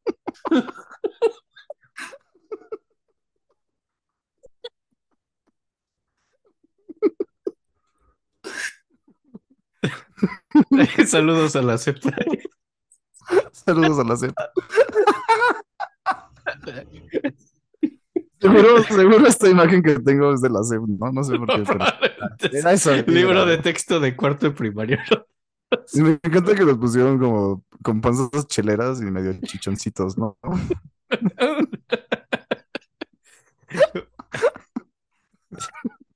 Porque así éramos todos antes. Todavía así somos. Así somos. Sí, es cierto. Pero, pero, pero bueno, Jaricho es muy bonito. Es una isla a la mitad de un lago y, y pues hay unas bebidas de tequila en unos jarritos que me acuerdo. Estaba, estaba coqueta la idea. Y, y pues el caso es que pues es, eh, a él no le gusta tanto. O sea, yo dije que sí está padre, pero eh, eso es lo que es divertido esto que no, le, no sé para qué hizo la rola si no le gustaba tanto Jalisco, no sé. Eh, dice, es como, dice que es, es como un poema, un poema sinfónico cínico, porque escribe que Pátzcuaro es asqueroso. O sea, el lago donde está Jalisco dice, escribe, Pátzcuaro es asqueroso. Y después dice, creo que toda la industria turística me, me va a recordar en la historia por este comentario. Así que simplemente dijo Pátzcuaro es asqueroso. Qué maravilla, güey. Creo que le hemos cagado porque no recordamos por eso, güey. Pero voy a intentar cada vez que salga el tema. Recuerda las revueltas que opinaba que Pátzcuaro era asqueroso. A mí no me molesta, la verdad. Parece bonito. ¿Sabe qué le habrá pasado en su visita a Pátzcuaro este buen hombre? Pero pues, Pues tal vez no le gustó que había mucha gente, ¿no? Seguro había mucha Ha- ha- gente. ha- esa había mucha gente. Yo no fui en, en esto de Día de Muertos, yo fui en un día normal, pero había mucha gente de todos modos. Yo, te- no- yo por eso no he ido, porque, porque sé que hay Ah, ah. mucha gente. Sí, tanta que Esa es la única razón por la que no. tienes que bajar antes la app de tu celular así para alejar a la gente. sí te-. O comprar MDMA. Ah, Esa es otra opción. Siempre es un buen ansiolítico. Se los recomiendo, queridos escuchas.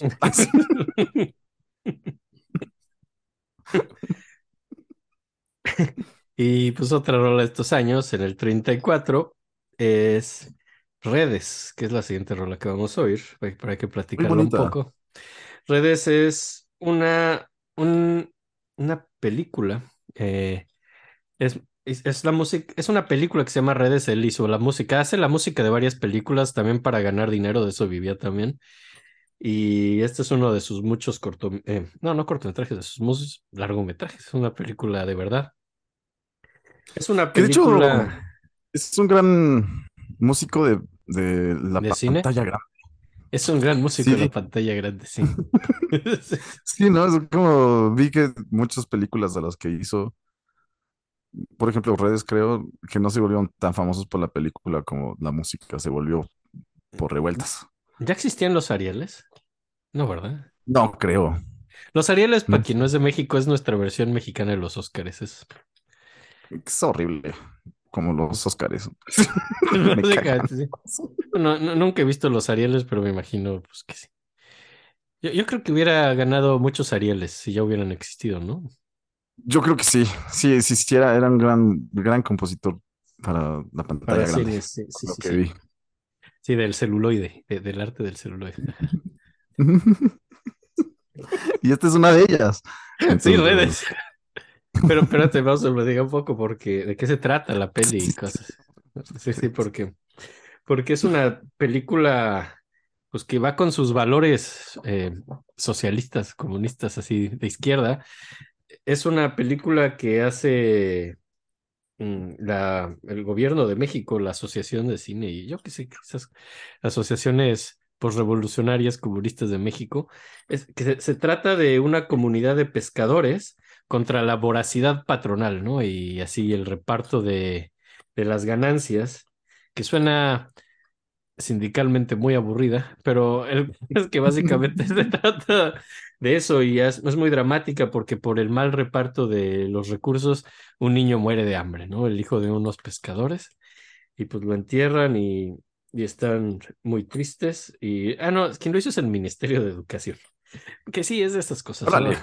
El Ministerio de Educación manda hacer esta peli y pues básicamente de eso se trata y de cómo la vida de los pescadores y su lucha contra la voracidad patronal. Eh, aquí es donde se rompe la relación con Chávez. Varias de las biografías que leí decían, no sabemos por qué dejaron de hablarse y de ser amigos y Chávez Justo dejó de tocar la música de revueltas. Fue por esto, porque esta película en teoría se le iban a dar a Chávez y por políticas, eh, él perdió su trabajo por su política y perdió su- el favor del gobierno, entonces el gobierno se lo dio a, a revueltas y yo creo que Chávez pensaba, no, como es mi amigo va a rechazar la peli y no, no la rechazó. Güey, qué marica Chávez. Pues sí, o sea, no pudiste tú, pues qué bueno que tu cuate sí, ¿no? Ajá, ¿por qué no le dio gusto? Como, güey, esto es muy buena oportunidad, ¿no? Date, pues date grasa, carnal.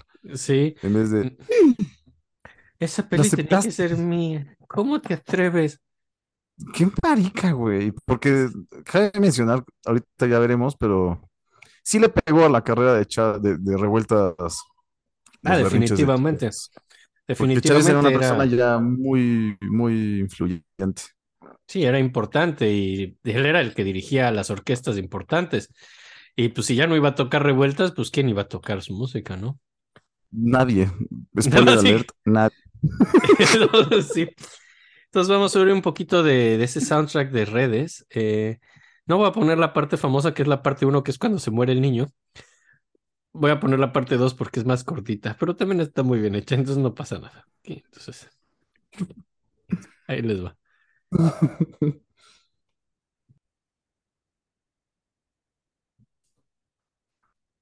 Qué rolón, ¿no? Es Me encanta, espectacular. A mí también. Digo, es la, es la primera que ponemos de orquesta, que creo que es donde está realmente el fuerte de este güey en su música orquestal. Creo que sí. Bueno, sus cuartetos también a mí se me hacen bastante hermosos. Sí, pero a mí Vamos, la música orquestal de este güey es muy impresionante. Sí, es muy impresionante. Creo que lo- sí me recuerda a Bartok todavía, como ahorita que lo mencionaste. Había momentos que me recuerdo mucho a su ópera de Barba Azul, como lo del bajo y de repente los metales, ya sabes, como- pero no sé por qué, no sé si tal vez sea por la música tradicional de los dos países, ¿no? Que tienen como estas similitudes. Hay, hay No cosas sé, es una... Hay cosas similares, ¿no? Entonces siento que tal vez por eso también tienen una semejanza ellos en el sonido. Yo, esto sí, yo ya lo oigo muy. Esta es como la primera rola de las que hemos oído que sí la oigo muy de él, muy, muy, esas revueltas, Sí, ¿no? es muy él, ¿no? Esos revueltos totalmente, güey. sí. Y otras cosas de Hasta esta me dan ganas de ver la película, como te decía, güey. Yo, perdón. yo creo que a mí no me dan ganas, yo creo que me aburriría está muy buena, güey. La música está buenísima, sí. Y el póster está bueno, ese sí lo vi, eh, está bonito, pero híjole, no, no sé si esté bueno. Y Ah, eso, también digo, por lo de las pelis, también fue muy reconocido en Estados Unidos por ese trip y creo que lo agarraron también como, pues como modelo, por lo que escuché, como varias personas lo estudiaban como para hacer allá también para hacer soundtracks. música de sueño, es que lo hace muy bien. Y creo que Esta, fue como de los primeros, por lo que escuché, como pues desde son. los primeros años. Este, esta rola, obviamente lo que vimos ahorita no es como sale en la peli. Después de lo de la peli, pues lo vuelven como una suite y ya se toca como suite. Esto se estrenó en Barcelona como suite, muy exitosamente en el, en el como Congreso Antifascista de Barcelona, ¿no? O sea, porque pues, Wow, todos, ajá. obvio, Y, qué chido. y, y pues también por esta peli y todo este problema, Chávez deja lo que hablamos de su puesto de director, de, de ayudante del director, y entonces dice que va a hacer su propia orquesta y hace la Orquesta Sinfónica Nacional, la inventa, que no es la misma Orquesta Sinfónica Nacional de hoy en día que toca en Bellas Artes, solo se llamaba igual, y de hecho no prospera mucho, ¿no? Esa es su propia orquesta que no, no, no lleva a nada, ¿no? Básicamente, y, pero Aquí es cuando viaja a, a Madrid, ¿no? eh, ya pronto, ya casi. Ah, ok, Ya todavía no. El estreno estuvo sin él. Eh, no, no, de hecho sí fue cuando hizo, pero se estrenó años después, se estrenó cuando ya fue. Ah, ya, ya, ya, ya. Pero ya, ya de hecho ya se va a ir, ya esto es como eh, 36 y de hecho justo es lo que sigue, que se une a la, a la Liga de Escritores y Artistas Revolucionarios, que por sus siglas es LEAR. eh, LEAR, que era una organización, pues que como el que se unió fue Revueltas y no Chávez, era una organización que se alió con Chávez y digo con Revueltas y que atacaba a Chávez, así en prensa y todo, porque ya estaban peleados. Entonces, pues la Asociación de Escritores Revolucionarios atacaba a Chávez y era una organización que se autodenominaba como sindicalista y stalinista, ¿no? O sea, que tss, creo que eso decir, sí, Se pasan de verga, güey. me, me encanta Stalin, creo que, digo, aquí eran los 30, creo que todavía no pasaba lo peor de Stalin, pero verga, ¿no? Sí, no, no, todavía. Más bien creo que estaban casados con la idea del trabajador, más bien, ¿no? Como que no sabían muy bien todavía qué pedo con eso, güey. espero que no supieran lo que estaban hablando, me, me gustaría que... Y pues obviamente antitrotskistas, ¿no? Así este prueba Stalin, Trotsky, así, entonces eran, eran stalinistas, sindicalistas, estaban contra Chávez, eh, y además, pues como que es de los que empiezan el Partido Comunista Mexicano, revueltas, es de los que empieza el Partido Comunista Mexicano, ¿no? Por toda Órale. esta onda stalinista, sí. Y pues por lo mismo, eh, en el 36, pues ya están como que eh, va a empezar la guerra civil española y se muere García Lorca en España y le hace una gran rola que vamos a poner, pero no tan rápido porque acabamos de ver una rola, ahorita la vamos a poner. Ay, también se me olvidó. Quería, me gustaría poner también otra rola que tiene voz, que está chida, porque yo no conocía rolas de voz con de, de revueltas. Está muy chistosa, que es muy chica, pero tal vez hay que encontrarle un lugar. Yo escogí Como una el de voz. contra la B, algo así. Yo escogí una de voz, pero podemos poner las dos. Esta también es cortita. Ahorita que pongamos la que yo pongo, ponemos las dos que son de voz. ¿verdad? El, pro- problema el de, el problema de Revueltas y su manera de solo componer en los 30 y en especial en la última parte de los 30 es que básicamente toda su buena producción está en un rango de como cuatro años. Entonces eso es muy malo para nuestro programa, así balancear las rolas porque todas están al mismo tiempo, casi casi, ¿no? Esta es del 31. Ah, entonces ya se fue un poco. Ahorita la podemos poner. Esto ya es- antes hubiera estado chido que lo dijeran en su momento. en su momento. No, pues está bien. Se me olvidó. Pero Pero aquí-. Sí, pues sí que la ponemos junto con la que yo tengo planeada de voz, que es otra, para que oigamos las dos de voz juntas, ¿sí? eh? Me encanta. Y también así para encontrar las diferencias. Ay, sí. Sí. Y, y pues hace esto de García Lorca, ahorita lo vamos a oír. Y pues el caso también muy interesante es que, que se va, se va a España. eh, pues es como un viaje que hace esta organización como revolucionaria de mexicanos que quieren ir a apoyar pues, a, a los republicanos en la guerra civil española contra Franco. Y pues es muy chistoso porque no es como que manden así a los mejores guerreros de México o algo así. Pues mandan a. Vamos a mandar a unos artistas. Vamos a mandarles unos artistas, se la van a acabar. Entonces mandan a Octavio Paz y, y a Silvestre Revueltas. Dijimos, Nobel, no, ¿para qué lo queremos? Que mueran en la guerra. Es nuestro único chance de un Nobel en literatura. Bailen agarro. O sea, no, no, es que hayan mandado a, a- a los más, así un apoyo de verdad, o sea, mandaron más bien a los artistas. Lo cual suena, suena un poco tendencioso, ¿no? En la época, tal vez a matar a los artistas. Ay. El afán de, de- de- de No, deshacerse ¿por de no esos. mandamos- ar- ¿Por qué no mandamos a los rojillos? Vamos a deshacernos de nuestros artistas rojillos. Los rojillos, claro que sí, vamos a apoyar con nuestras letras y música. Sí, vamos a ir a apoyar moralmente. Porque las piedras duelen, pero una palabra hace llorar. Porque la pluma es más fuerte que la espada. ¿Eh? Entonces, para apoyar la guerra civil española. Y los políticos de México, así.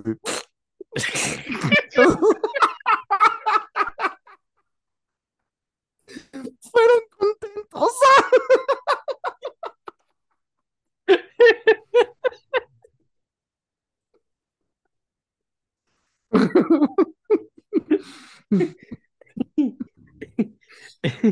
Entonces, pues mandan a esta gente. Y se escribe mucho con su esposa en esta época, con Ángela. Entonces también se sabe cómo se sentía. Decía, me da mucha rabia solo estar viendo y no ir a participar a la guerra, porque Revueltas, de hecho, sí quería como ir a pelear. O sea, llegaron todos así a España, Madrid y, y pues de hecho, Revueltas como que luego, luego, pues como que se va a a meter así a los madrazos, así él sí se como que se metió así esquivando balas, así fue a buscar el frente y había balazos y él ahí caminando en medio tratando de ver cómo peleaba o qué.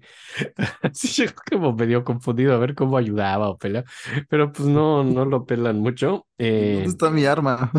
Así de yo, yo, ¿qué hago? Así la mitad de los balazos y como que, pues realmente lo que acaba haciendo es que dirige música de él en España, ¿no? Lo cual, pues, ok. Creo que lo que yo leí es que se deprime mucho, ¿no? Y, más bien Le pone muy muy, contraproducente. sí, se deprime mucho y se escribe mucho con su esposa y le deprime mucho, pues realmente ver así los horrores de la guerra y cómo está sufriendo todo el mundo y él no hacer nada. Y de hecho se siente muy trivial ahorita que hacemos eso de que qué buena broma matarlos. La verdad, él sí le pega y dice es que mi música en este momento se siente muy trivial. Yo solo vengo a hacer sonidos bonitos cuando aquí la gente pues se está muriendo de hambre o se está muriendo de violencia, ¿no? Y sí se siente como muy mal, así de pronto ve que su papel sí es medio ridículo ahí, honestamente. Pues sí, sí, Sí, pues sí. eh, sí, pasa eso y está muy consciente de ello y pues como que se supone que lo tenían ahí porque tenía que hacer música al respecto y básicamente no estaba haciendo nada Porque estaba y deprimido. sí, y tenía que hacer el himno de los combatientes, ¿eh? Sí, pero estaba ahí medio tristirado sin hacer el himno de los combatientes. Y pusieron a Elena Garro a vigilarlo para que se pusiera a hacer lo que tenía que hacer y que si no lo hiciera, que lo acusaran y así. Entonces se, se ofendió un chingo así. Elena Garro era una chavita, pues era la pareja de, de Octavio Paz. Luego se volvió muy valiosa por, por sí misma como escritora, pero en la época era una chavita de 17 años, casi, casi. Estaba muy, ni muy niña, ¿no? Y este güey se dijo, ahí están las citas así de, a mí no van a poner esta pendeja a cuidarme y cosas ¿no? O sea, estaba sumamente ofendido de que le pusieran, lo pusieran a hacer sus obligaciones y, y más que le pusieran a, pues a esta chavita, ¿no? A vigilarlo. Dios. Sí, qué, qué horror, güey. Qué, qué, qué fea situación, ¿no? Sí, fu- eh, todo este viaje lo narra mucho. De hecho, la que habla mucho esto es Elena Garro, es de la que se sabe más de este viaje y el, el transporte en barco a España y todo eso. Y pues sí, su, su descripción es que este güey era un patán con ella, básicamente. Y básicamente como que habla muy mal de revuelta. Y luego dice que ya al final como que se respetaron y ya mejor, pero pues el güey no, no la, no la trataba más como de pues, una escuincla así estúpida, ¿no? Según él. Que lo estaba cuidando a la de a huevo. Ajá.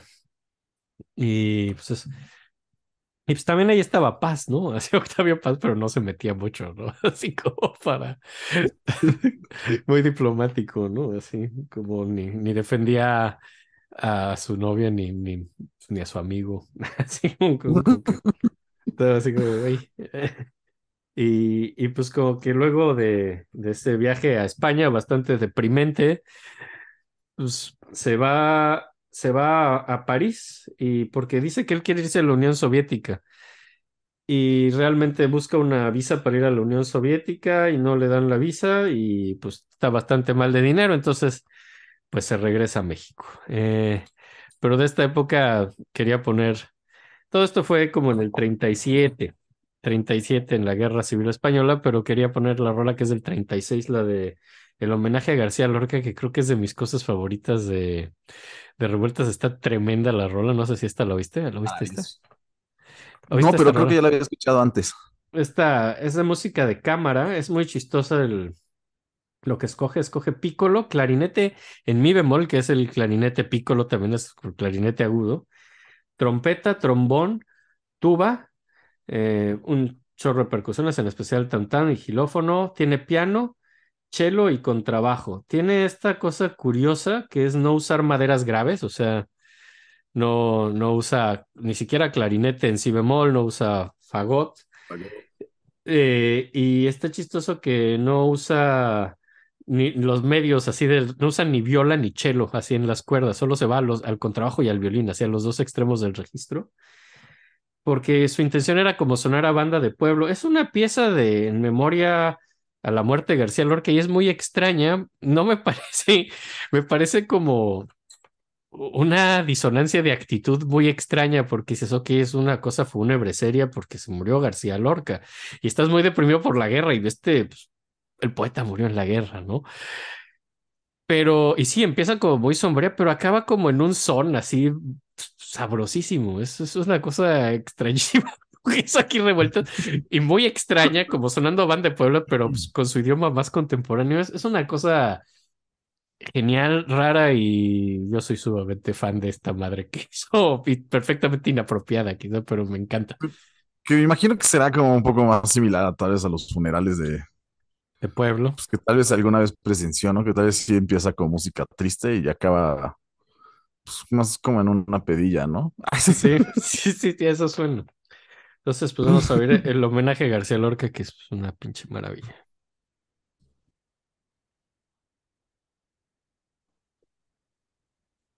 Qué preciosa está, güey. A mí me encanta. Es eh, de pronto, no sé si es mi favorita de revueltas, pero Qué genialidad, güey. y sí, eso sí suena a banda de pueblo, definitivamente. Es una onda de pueblo. Y me encanta como la melodía súper. Bueno, depende de dónde lo veas. Yo lo pensé más bien como cuando me di cuenta, la última melodía, que supongo que es la misma del inicio, parece que es como la melodía de la banda, pero súper dilatada, ¿no? Sabes, como. Ajá, y es casi como, digo, no, no es, no, no exactamente, pero es casi, casi como tomarla para hacer un cantus firmus onda en el medievo, que agarras algo y lo dilatas para hacer estos firmus muy solemnes. Pero pinche música de banda, y además lo hace disonante el cabrón, así como que tocan mal y todo eso. Es una cosa divertidísima. Pero es el homenaje a la muerte de García Lorca, lo cual es sumamente extraño que esta no es una Sí, hay muchas interpretaciones que se me ocurren, ¿no? Ah, Porque eh, se escucha feliz, pero puede ser que dices que tal vez son muchas disonancias como para que parezca que están tocando desafinado, o tal vez más bien es como para que esta felicidad se está cayendo poco a poco. Ay, sí. Es, es muy extraña la rola. No, no entiendo bien qué diablos estaba buscando. Al- o sea, la rola está muy padre. No sé qué estaba buscando us- al usar esto como un homenaje a García Lorca. A mí me encanta la rola. Y pues, Y, y la, es bonito que sí la estrenaron allá también, ¿no? Como dices. Esta no estoy seguro dónde la estrenaron. No, según yo la habían estrenado ahí entonces. Es posible, es posible, digo, porque es la, época- que fue es la como- época que está en España. Dirige algunas de sus piezas. Eh, sé que Sé que dirigió la de redes, sé que, pero no estoy. El himno, a la el himno este de los combatientes creo que no lo acabó a tiempo, aunque lo buscaba Elena Garro. O sea, creo que dirigió cosas que a lo mejor no tenían tanto que ver con pues, a lo que fue, ¿no? Pero Pues que también está medio, no sé, raro, güey, como mandarlo a hacer eso, ¿no? Como me recuerda un poco a Vietnam, ¿no? Que mandaban así a, a músicos darles un respiro a los soldados. sí, pero No está sé qué pedo, no entiendo por qué chingados hicieron esa idea, güey, de mandarlos. Pero es, es- esa es su liga de escritores y artistas revolucionarios que pues vámonos, y pues se fueron en un barquillo a España, pues ahí medio a ver qué hacían, pero pues, pero bueno, creo que la intención es lo que cuenta, ¿no? La verdad, no creo que- Pero bueno, No hagas este, cosas sí. buenas que parezcan malas. Ah, eso es lo consejo. Y, y ya, ¿no? Entonces regresó a México, t- regresa con su esposa. Con esa esposa tuvo tres hijas. Eh, solo sobrevivió una que se llama Eugenia. Por ahí vi un documentalillo de ella hablando y todo. El apodo era Genio, que me parece un apodo chido. ajá. Maravilloso. Es como, me, me suena mucho a Magu, ¿no? Así para las, para- Sí, es como, es como sí, me parece padrísimo. misma escuela de pensamiento, ¿no? Así. Eh, y pues dicen que siempre contrapone como su romanticismo contra su inteligencia. Entonces era un soñador, pero tal era muy inteligente y que eso lo rompe interiormente y acaba siendo básicamente alguien muy ebrio y agresivo e irónico y al fin de su vida creo que está bastante deprimido.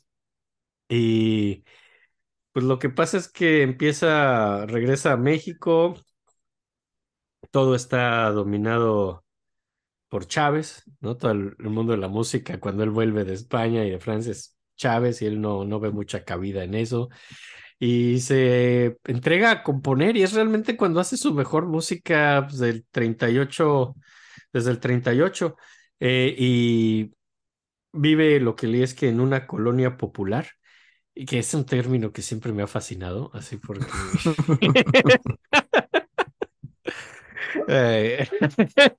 Porque suena que, güey, somos los populares, así, ¿no? Así como que así de México. Yo creo que la colonia popular es la Roma. eh, Es donde está. Es donde está la gente popular. Es como los chinos diciendo que son una república popular de güey, somos la república popular de China. No, los coreanos, más bien. Soy la república popular de Norcorea, no como los nerds de Corea del Sur.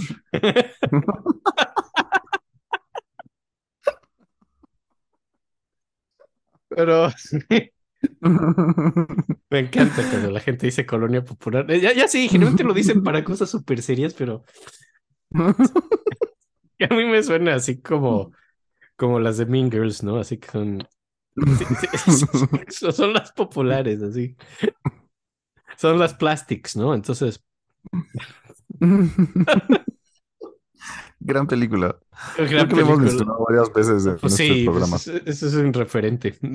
Sí, con- Si yo, fuera, si, si yo fuera una colonia, me gustaría ser una colonia muy popular. Tener amigos.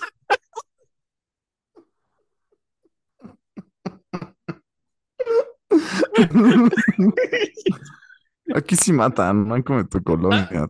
Así, aquí es- mi colonia popular mata.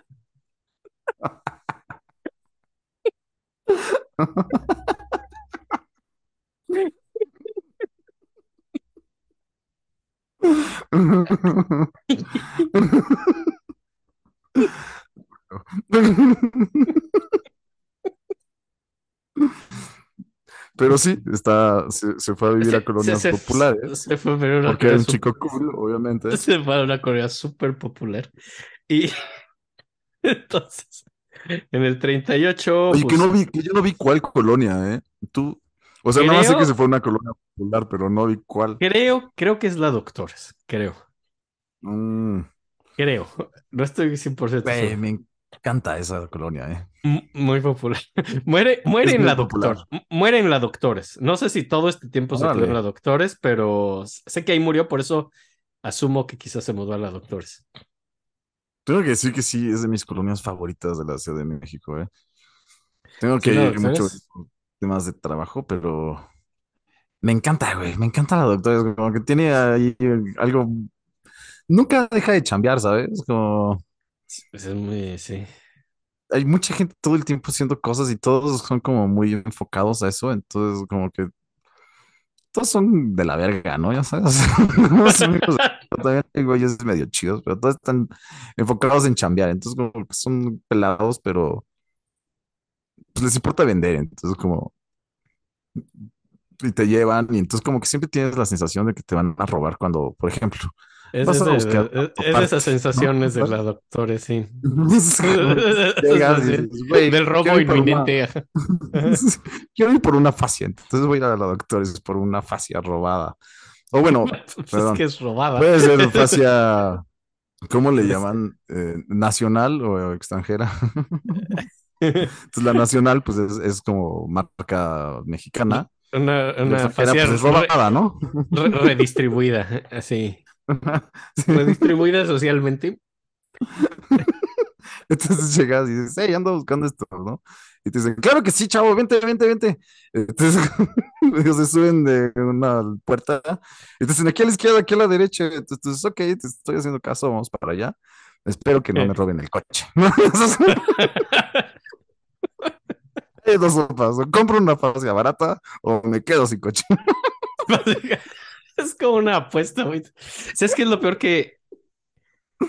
Que es que no son dos cosas diferentes. O sea, puedes tener una fascia barata y no tener coche. Es algo factible. O sea, no... Creo que eso sí nunca pasa, porque creo que sí guardan como cierto control de calidad, me refiero a que no te roben cuando estás ahí el coche. Porque tal vez sí, no que estás apendejado esperando Los la espejos, fascia, así. te chingan los espejos o los Sí, tapones, sí. ¿no? Sabes, como, ay, no mames. Pero me encanta, me encanta esa colonia, güey, no sé por qué me encanta, güey. ¿Alguna vez tocamos ahí, te acuerdas? En el Museo del Juguete. No, ¿dónde? El Museo del Juguete Antiguo, que alguna vez tocamos Ay, en sí, es cierto, doctora. una vez tocamos ahí, estuvo de huevos, güey. Estuvo es bien bonito, sí. Sí, gran, gran museo. Padrísimo. Sí, ese estuvo bueno. Sí, La doctora es de huevos. Tiene unos lugares como medio escondidos que no sabes que existen hasta que vas y es como, wow. No mames, no sabía que esta madre existía, güey. Una amiga se casó ahí en, en una. Pensamos que era una ex terminal de trenes porque tenía un tren adentro, pero ya luego Ah, con- analizando. con- ya, conozco ese lugar como una cuadra de la Arena México. Creo que sí, pero que más Sí, bien sí, era sí, una como- ex fábrica, no me acuerdo si de Sí, papel, sí, pero sí, sí, sí. Alguna vez fui al Guaitén. Sí, sí, conozco ese lugar. Sí, sí, sí. Es muy bonito y abajo Sí. tienen un museo. eh, ya sabes, son como esos lugares extraños que llegas y dices, wow, como en medio de, pues, de las mismas fachadas, todo, pero entras adentro, pues, ya sabes, y se vuelve otro universo. A mí me encanta la doctora, es un lugar bien interesante. Es una colo- es una colonia muy pop. Es una colonia super pop. Sí. Yo creo que sí es popular. Sí, Muy eso sí es sumamente- bastante. sí, sí, es muy popular. sí. Y Sí, si quieres ser cool, vete para allá. sí, sí, es muy popular la doctora. Y creo que era ahí. Creo que era ahí donde vivía Revuelta. Ahí murió Revuelta. No sé si ahí vivió estos años, pero ahí murió, eso sí es seguro. Eh, Maravilloso. Y pues en el 38 y 39, pues dijimos, esto regresa, ya, pues básicamente se entrega la composición. Y aquí es donde hace su pieza más famosa, que es una pinche maravilla, que es la de Sensemaya. Que es una pinche Eh, maravilla. Lo vamos a poner, ¿no? Mi idea era cerrar con esa, dejar esa al final, porque la- sí, si no podemos Sí. no ponerle, eso es una pinche maravilla. Sí, no, claro que Que quería pues, que platicarla, ¿no? Obviamente.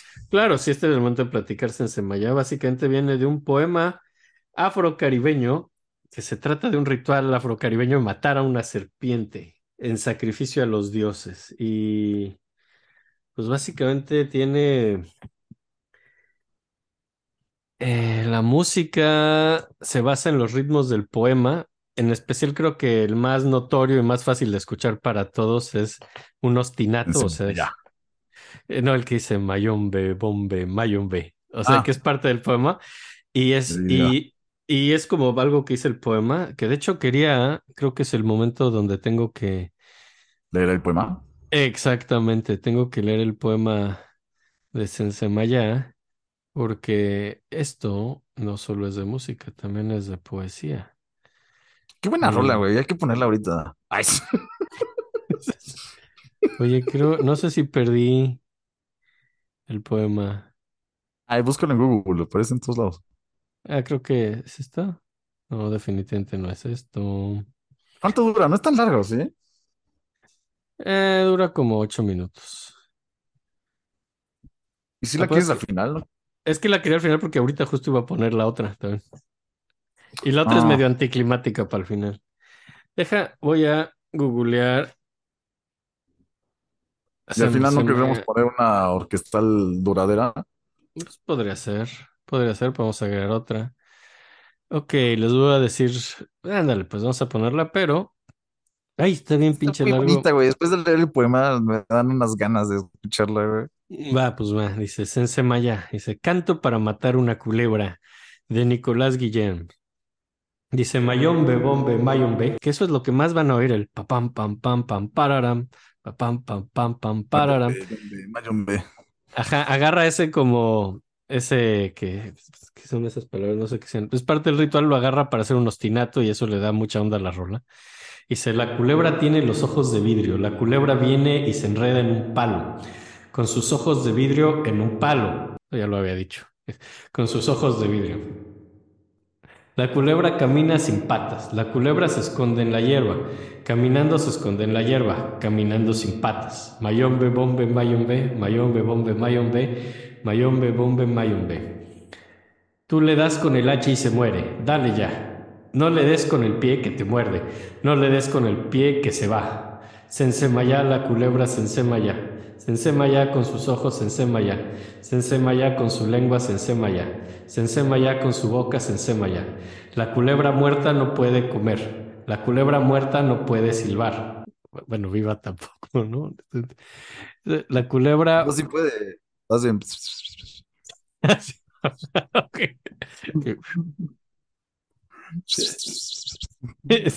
No puede caminar, no puede correr. La culebra muerta no puede mirar. La culebra muerta no puede beber, no puede respirar, no puede morder. Mayombe, bombe, mayombe, sense maya la culebra. Mayombe, bombe, mayombe, sense maya no se mueve. Mayombe, bombe, mayombe, sense maya sa culebra. Mayombe, bombe, mayombe, sense maya se murió. Entonces, pues básicamente eh, es esta pieza pues, maravillosa que la acaba en el 38. Es en su época más prodigia y si quieres ponemos ahorita en Semaya y ahorita otro par de rolillas. Ay, pues es que es maravilloso. Ahorita que acabamos de leer el poema, aparte, lo que Sí, hace para que, es... para que oigan el Sí, el poema. Pam, pam, pam, pam, para. Básicamente- Sí, todos los Sí, es versos, una lectura. Es todas las lectura. frases, todas las frases musicales van con la letra. Uno podría ir leyendo el poema y oyendo la música al mismo tiempo y pues te va leyendo el poema pues, a trompetazos, ¿no? Básicamente. Que hay unas versiones, de hecho, con voz que está padre. Eso está lindo. Ahora, esta es una pieza que todo el mundo dice que suena sumamente stravinskiana y pues yo estoy de acuerdo, suena sumamente stravinskiana, pero, Yo creo Pero- que está al revés. pero sí, yo creo que es como una versión muy mexicana de Stravinsky, por verlo de alguna manera. Pero bueno, Yo creo que es al revés. al revés. A ver, ahí les va. Ah, ¡Ya la mató! qué rolota, ¡Qué ¿eh? maravilla, güey! Es una pinche maravilla esa Maya. Gran, gran, gran, gran. ro- Sí, sí, sí, sí, es una pinche maravilla esta rola. Sí, muy cabrón ahí, como, no sé, me acuerdo cuando lo escuché por primera vez y, y lo del libreto y, verga, cómo sacó todos los acentos de ahí, como se me hizo genial, ¿no? Ya sabes, fue como, güey, qué, qué bonita forma de representar un poema, como, no sé, ya sabes, la imagen literaria, como que logra así, como traducirla, no sé cómo llamarlo, No, sí, mucho, muy, mucho, mucho. mucho. ¿no? Como estás en la selva cazando una serpiente y la emoción de que te va a morder o no. Ya sabes, y está hermosa, güey. Es un gran, Qué gran, gran, emocionante. gran- Es una rola. eh, Esta es una maravilla, ¿eh? Es una maravilla, güey. Pocas rolas tan chingonas. Y Y sí, definitivamente sí, sí tiene aires a Stravinsky, pero muy, pero sí, sí, pero sí tiene una onda muy, muy latina. O sea, te- las percusiones así. Eso es muy, muy latinoamericano. Muy cabrón, ¿no? Los ritmos también son totalmente. Sí, Y- siento que, siento que es al revés, cara. es, es una cosa muy bonita. Creo que más bien es Stravinsky de repente tiene aires latinones. Stravinsky, puro, puro, puro flow. Sí.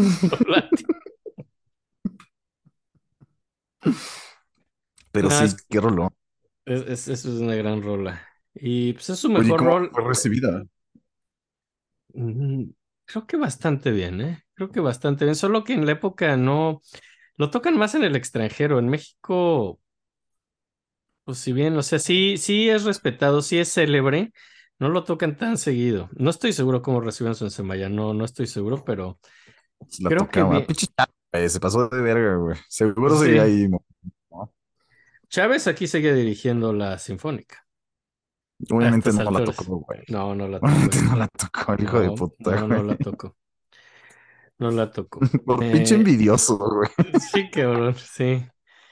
Y pues es, pero aquí empieza como el mejor periodo composicional de este güey, que es lo que digo, es una pena que todo esté tan comprimido en tan poco tiempo por el desequilibrio del programa, así, pero aquí es, hace sus rolas de voz, de las que yo quería poner, hace una que se llama Cinco canciones tontas, otra que se llama Cinco canciones para niños, eh, hace planos, tocata, tiene troca, batik.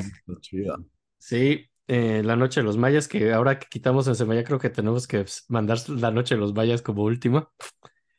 Va, va, va. Sí. Perdón, pero ya habíamos hablado de Sensemaya, güey. Leímos el poema. Sí, Dije, sí, no sí. güey. Vamos a hablar también de La Noche de los Mayas, pero la ponemos al final. También está bien bonita, güey. Sí, es una buena rola final también. Eh, Aquí, por ejemplo, también, pero es una época fea, este 38-39 es esta explosión composicional. Ahora es su momento más decadente y alcohólico, y es cuando vuelve y vive en la, en Doctores, presumiblemente, o en otra colonia popular. Y aquí básicamente, al parecer, se estresaba mucho haciendo sus rolas, se clavaba mucho, no comía, se, se ponía muy loco haciendo rolas. Y cuando acaba una rola, era como liberar una presión brutal y se ponía unas pedas espectaculares, especialmente entre rolas, porque le estresaba mucho hacer rolas, entonces se ponía muy, muy ebrio eh, entre cada rola. Y de hecho, pues los, pues obviamente gana la Guerra Civil Española, la ganaron, la ganó Franco, ¿no? No, no la ganaron los republicanos, eso lo puso muy mal. Lo deprimió más allá de lo que podemos imaginar y de hecho acaba, acaba en, en, en un manicomio. eh, en el 39, lo meten un ratito en un manicomio porque sí estaba muy mal. Eh, estaba debacle- tomando de más. ya lo- estaba tomando de más, mucho estrés y todo acabó así con, pero como que todo lo precipitó en gran parte que perdiera, que perdieran los, los republicanos en, en la Guerra Civil Española. Eso es algo que lo afectó Yo creo mucho. que a mucha gente también hay que mencionarlo. Sí, sí, sí. Sí, pero es, es muy, muy sensible revueltas. O sea, yo creo que la mayor parte de la gente que se sentía muy mal al respecto estaba en España y eran españoles, pero revueltas estaba realmente muy mal por esto. Sentía una desesperanza total por el mundo, bastante mal, bastante mal y acabó un ratito en el manicomio por esto. ¿En Eh, cuál, eh? No estoy No creo seguro en cuál. No, yo no vi en cuál. Pero en No, esta época tampoco hay tan, tantos, o sea, está el Fray Bernardino.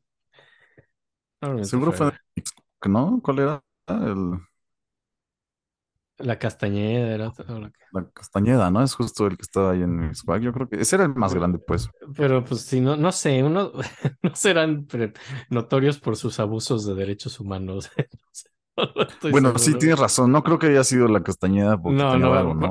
sí, no, no fue maltratado, o sea, fue como algo por su bienestar y Sí fue No. el yo creo. Sí, no, no, no, no, no fue como así de esos, así que los trataban horrible, así como animales, así en la que está súper feo, pero, pero, pero el caso es que ajá, hace otras piezas ahí y eh, quería, aquí quería poner la, la rola de voz, no sé si quieres poner también la tuya, yo quería la que yo voy a poner dura unos segundos, realmente, es de sus cinco canciones para niños. Eh, Ah, la que te digo es también corta, muy corta. Y se me hizo interesante ponerla. No, no soy tan fanático, la verdad. Está, está muy divertida. ok. ¿Cómo Y se dura llama? poco y el nombre me encanta, güey. Se llama Dúo para Pato y Canario. Ah, creo que esta sí la oí. Para canto y pequeña orquesta. Que no sé muy bien, la verdad es que no investigué la rola. No sé para no, qué. no me sale, ¿eh? No creo que no está Spotify. Ay, qué lástima. Escúchenla, está muy linda, está divertida. Vamos y, a pues, poner la otra. Aquí, pues vamos a poner otra de voz. Es de los cinco canciones para niños. Vamos a poner la que se llama. Ah, aquí se equivocaron. Porque la- el, el track va a decir el caballito, pero evidentemente esta canción no se llama El Caballito, se llama Las Cinco Horas en Spotify o no sé en dónde se equivocaron al ponerle el título, se llama Las Cinco Horas. Spotify, obviamente. La Sí, no, no, esta no es El Caballito, esta es Las Cinco Horas y Nunca y tiene pues- nada de Spotify. Me gustaría hablar mal de Spotify ahorita y bien de YouTube, porque YouTube tiene todo. Ay, tiene todo. Y pues, ahí les va.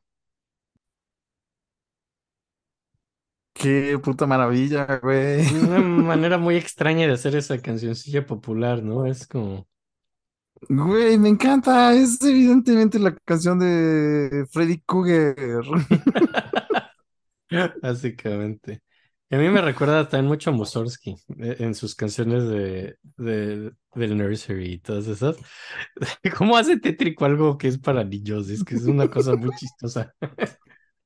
Es que estoy seguro que los niños eso les ha de divertir un vergo. O sea, sí me imagino a niños bailando esto muy Eh, va- contentos. va- vamos con el tío alcohólico revueltas a que nos cante una canción.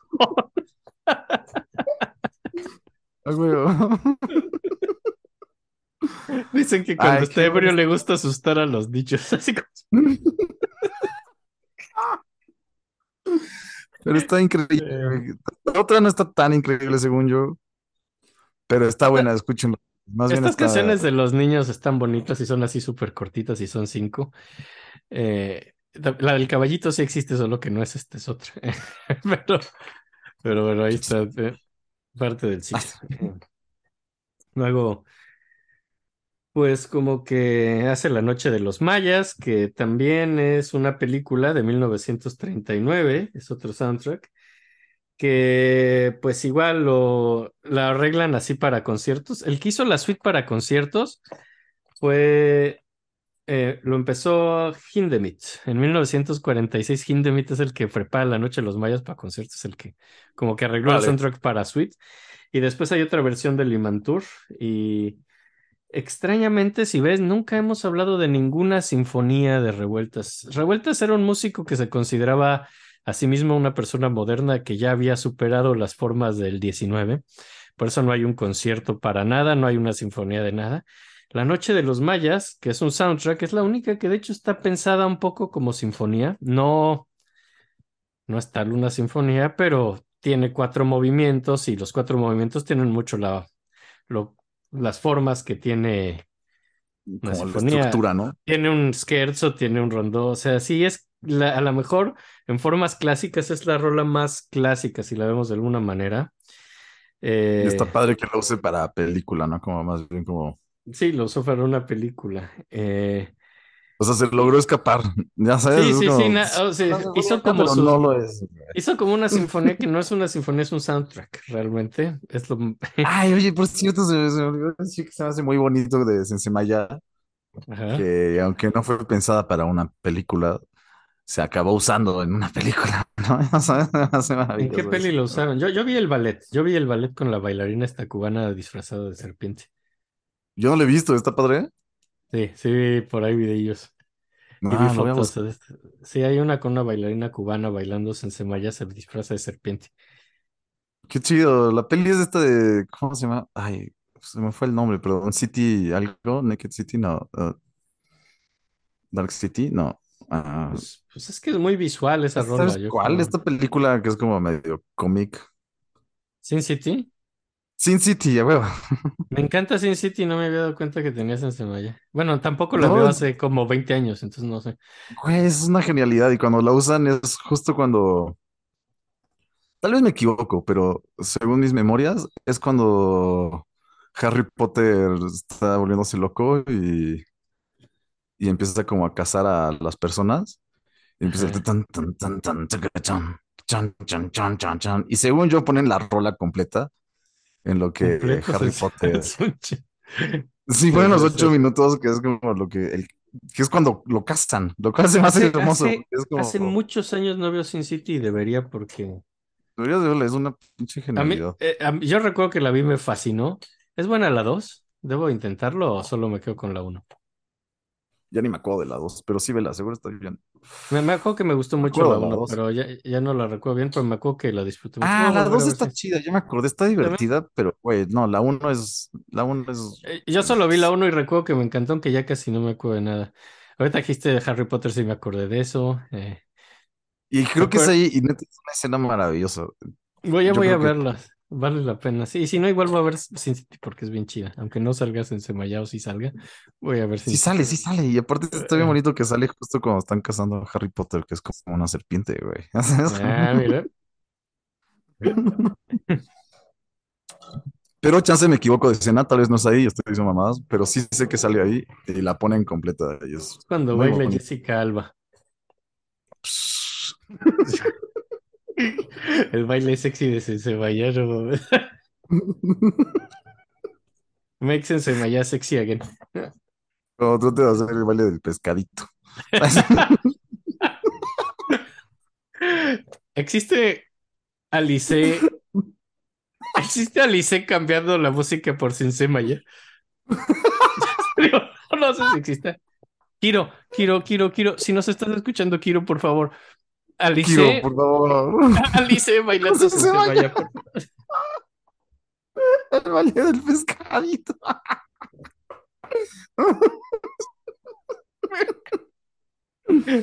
Bueno.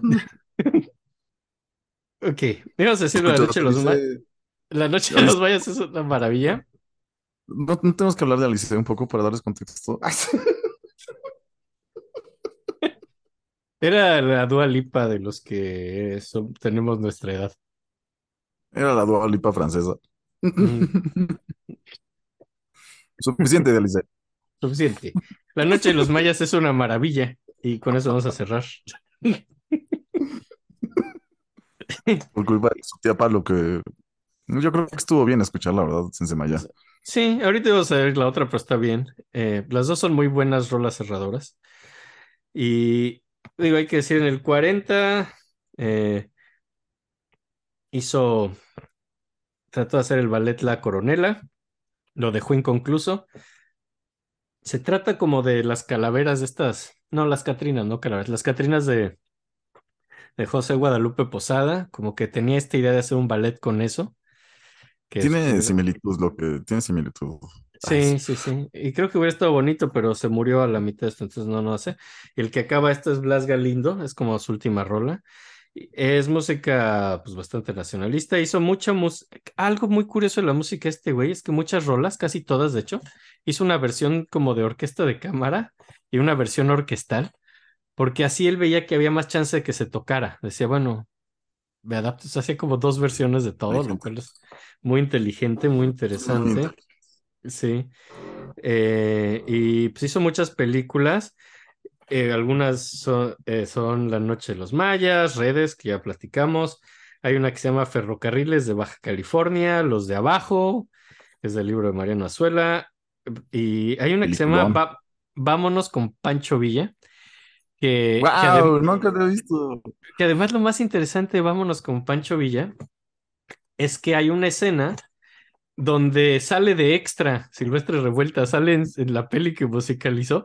Están ¡Órale! como, están como en un bar y hay como una pelea de bar, así, porque se trata de la revolución, ¿no? Se llama Vámonos con Pancho Villa, entonces están agarrándose a balazos y, él- y hay un bar, y el que está así como pianista de bar, solo se ve de espaldas que hay un pianista en el bar, que nomás saca un letrerito, porque es su sentido del humor, y saca un letrerito que dice, no le tiren al pianista, por favor.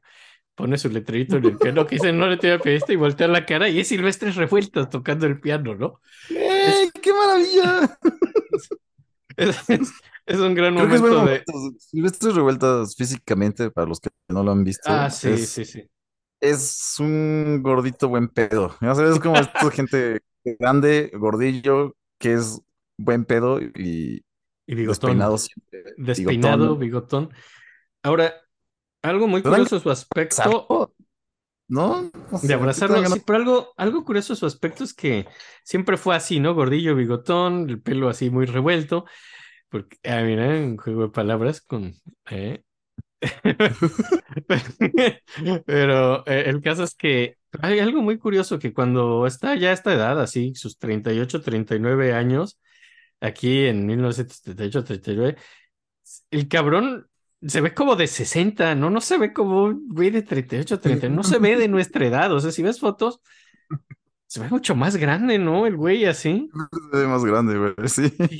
Y no tenía esa edad, o sea, tenía, pues, yo- yo- no llegó a mi edad el cabrón y se ve mucho más viejo que yo. Yo tampoco me veo tan bien cuidado, pero verga, o sea, Pero hizo música, hizo música madura, güey, como desde muy joven, lo cual tal vez lo hizo envejecer mucho, Pe- güey. Pero lo raro es que lo hizo los, del- del- los últimos años de su vida, porque digo, lo estoy poloreando, pero aquí es cuando se muere y se muere pues, a sus 40 años. La música es letal, Enrique.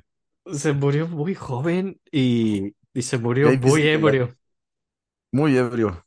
Muy ebrio. Hay, hay historias sobre su muerte. eh, al parecer, se dice que el día que se muere es el día que se estrenó finalmente su ballet, El Renacuajo Paseador, que es una ópera, que, que es un ballet de marionetas, lo cual creo que es una idea muy bonita. Wow. Y pues yo creo que nunca, verlo. yo no lo vi, pero sé que existe y por ahí está grabar la música, eso sí. No la oí esta, pero pues estrenaron esta rol el día que se murió, eh, el, el 5 de octubre de 1940. Se supone que se muere, digo, hay varias versiones, como que la versión más típica se trata de que estaba, pues, ebrio, ebrio. Lo que se sabe es que estaba muy ebrio y que hacía frío. Básicamente es como lo que todas las versiones tienen en común y que logró que le diera neumonía, ¿no? Así. eh, y, y, por ejemplo, hay una que vi que estaba ebrio después de hacer una rola y esto que se ponía unas plas increíbles y que salió a una cantina sin, sin suéter o sin abrigo y, y que como un programa de tías, creo que es un gran momento de decirles pónganse suéter. Pero salió sin suéter hacia la peda y regresó y le dio neumonía y se murió. ¿Eh? Pero otra, otra versión más poética es que, que, sal- que salió y que vio a un vagabundo sin ropa y le dio su abrigo al vagabundo, entonces que le dio neumonía y se murió. O sea, hay como Este, pequeñas eso variaciones. tiene de- mucho más sentido, ¿eh? Yo, yo, yo, yo opto por esa.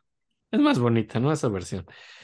Más Sí, que solo fuera un ebrio su- descuidado. Y, y, y eso sí, sabemos que murió pues, en, en la colonia Doctores, que, que se le dio neumonía y se murió bastante rápido. Lo entierran en el, lo velan en el Conservatorio Nacional, ese es su velorio, y, y se lo entierran, pero en 1976, 36 años de muerto, lo desentierran y lo llevan a la rotonda de los hombres ilustres ahí a estar ahí con Julián Carrillo, de quien ya hablamos.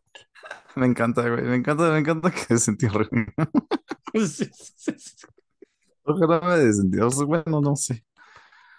Es de, bueno, ¿A ti cómo te gustaría? Yo pensaba, a mí me gustaría que me comieran animales cuando esté muerto. güey. Yo estaba Ah, animales salvajes. Pues ya estás muerto, güey. Que te coman, ¿no? Yo, yo, yo voy a donar mi, mi cuerpo a la ciencia, a las ciencias de la comunicación. Así.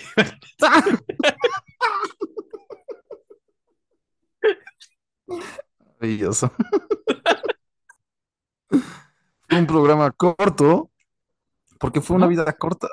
Un programa corto, una vida corta. eh, pues eso fue Silvestres Revueltas. Qué, qué tipo tan simpático, qué buena música. eh, pues, chido, No sé, ya, ya dimos el consejo, pónganse suéteres, creo, Creo que ya que- lo hemos dado, pero... Creo que el consejo es muy obvio. Pónganse un suéter, por favor. Eh, Y si pueden hacer música para películas, háganla. es un gran consejo. Si sale, sale bonito. Y, y vamos ahorita a ver la, la Noche de los Mayas, que es bien chida. Que es bien Y chido. ya, ya, saben Ya, que el siguiente capítulo es de Carlos Chávez. Vengan a oír el capítulo de Carlos Chávez. Que hasta ahorita es un villano. hasta ahorita es un villano. Quién sabe si cuando hablemos de él sea un héroe. No sé. Vamos a cambiar de opinión cada capítulo, así muy manipulados por emocionalmente a- así apegarnos a un compositor del cual estamos hablando. ¿Sabes qué, qué- qué- qué me gusta mucho de los mexicanos que hemos hablado? Me gusta que use más palabras para decir los mexicanos de los que hemos hablado en vez de decir de Carrillo y revueltas. Es como, Pensé que iba a ser más rápido, pero una vez que lo dije, como, no, es como, es como el, el intro de. ¿Te acuerdas de la isla de Gilligan? ¿Cómo no? Claro. ¿Te acuerdas que al final de la canción dicen, y todos los demás? O sea, van diciendo el capitán, y lo ve el millonario y su esposa, y van poniendo a cada personaje, y al final dicen, y todos los demás, y solo salen el doctor y Marian. así. Se refieren solo al doctor y Marian como todos los demás. O sea, a todos los personajes los nombran, menos ellos dos, y los meten en el todos los demás. No me acordaba de eso. Eh, Me parece un detalle brillante del intro de Gilligan, así de cómo nos referimos al doctor y a Marian, como todos los demás. De güey, solo eran dos créditos más, ten madre, y además, No, además, exacto, Mar- creo que eran menos palabras, güey. además Marian era mi crush y, y- y era mi crunch, Marian, y, y la, y la, ahí la ponen como todos los demás. Como Capitán era mi crunch. Ay, sí. soy el doctor, el mío Marian, y los crunches los ponen así como. Qué chistoso, güey. Pero bueno, me gusta mucho como la- el acercamiento a la música contemporánea que tienen estos dos mexicanos. Me gusta muchísimo. Como Sí. no hay una pelea con la tonalidad nunca, ¿sabes? O sea, como es una herramienta que usan de vez en cuando dentro de todo su desastre, como para poder eh, como seguir hablando, ¿no? Su lenguaje. Nunca hay una pelea como Ah, Revueltas, güey. revueltas, pues como que hace más bien con politonalidad, como que encima varias tonalidades a la vez, lo cual es muy padre. Sí, ¿no? Como que él le vale verga y simplemente es como, Eh, Carrillo a- sí se fue, Carrillo sí fue más Schoenbergiano, sí dijo, se acabó la música, hagamos algo nuevo. O sea, sí, sí, sí, Carrillo sí fue medio. pero no, ¿sabes? O sea, medio lo dice en teoría, pero en práctica sus rolas generalmente tienen como Un centro. tonos. Ajá, tienen un centro y se manejan a través de eso y como la que la microtonalidad viaja a través de él, de ese centro, ¿no? No, no hay como una pelea así ah, schumeriana de... No, no, no hay un. Es que, ¿sabes por qué? Yo creo que es porque, porque no tenía tanta tradición la música mexicana. O sea, yo creo, o sea, estaban los del siglo XIX, los finales, que eran sumamente afrancesados. Sí, Eh, eso era tu tradición, o sea, no es como que estás rompiendo con una tradición de cientos de años. México no tenía una tradición de cientos de años de compositores ante la cual rebelarte, o sea, ¿qué, te ibas a rebelar contra Claro. No había ante Sí, qué exacto, rebelarse, ¿no? o sea. Había más bien mucha música folclórica o había mucha música Sí. alrededor y... no había contra qué pelearse. ¿no? Y, y- y música francesada, así Ricardo Castro y sus, y sus polquitas y sus valsecitos, pero de eso, no, no había gran cosa contra la cual rebelarse, honestamente, o sea. Y a mí eso se me hace muy interesante, ¿no? Como justo esa es buena, buena, buena forma de, de analizar tal vez la razón de por qué son así, pero se me hace muy lindo, güey. Como se me hace lindo que exista ahí como de oído medio todavía que existe esos centros, ¿no? Como, Aunque sí, aunque sí son gente que va con su época, no, no, no suenan, suenan a la No, par, suenan a la a par la de su época, me, me gusta mucho. Yo soy fan de, de los dos que hemos hablado, soy muy fan de Carrillo, soy muy fan de Revueltas, los dos son. yo también, yo no te voy a mentir, de Chávez no era tanto, me voy a clavar esta semana a ver qué. No conozco mucho de él y tampoco he sido muy fan de él. Ya veremos qué opinamos de Chávez la siguiente semana. Y ya, pues escríbanos a las tías de la música gmail.com, Instagram es las tías de la música, Facebook tías de la música, Twitter tías de la música y vamos a platicar cosas. Denle muchos, pónganle cinco estrellas en Spotify, denle muchos likes, platíquenos en, en YouTube, contestamos y así. Y, y ya, y los vemos la siguiente Ya, ya. Los queremos Dios los mucho. bendiga, como dijimos, pónganse suétercillos. Chao, chao. Ta-ta.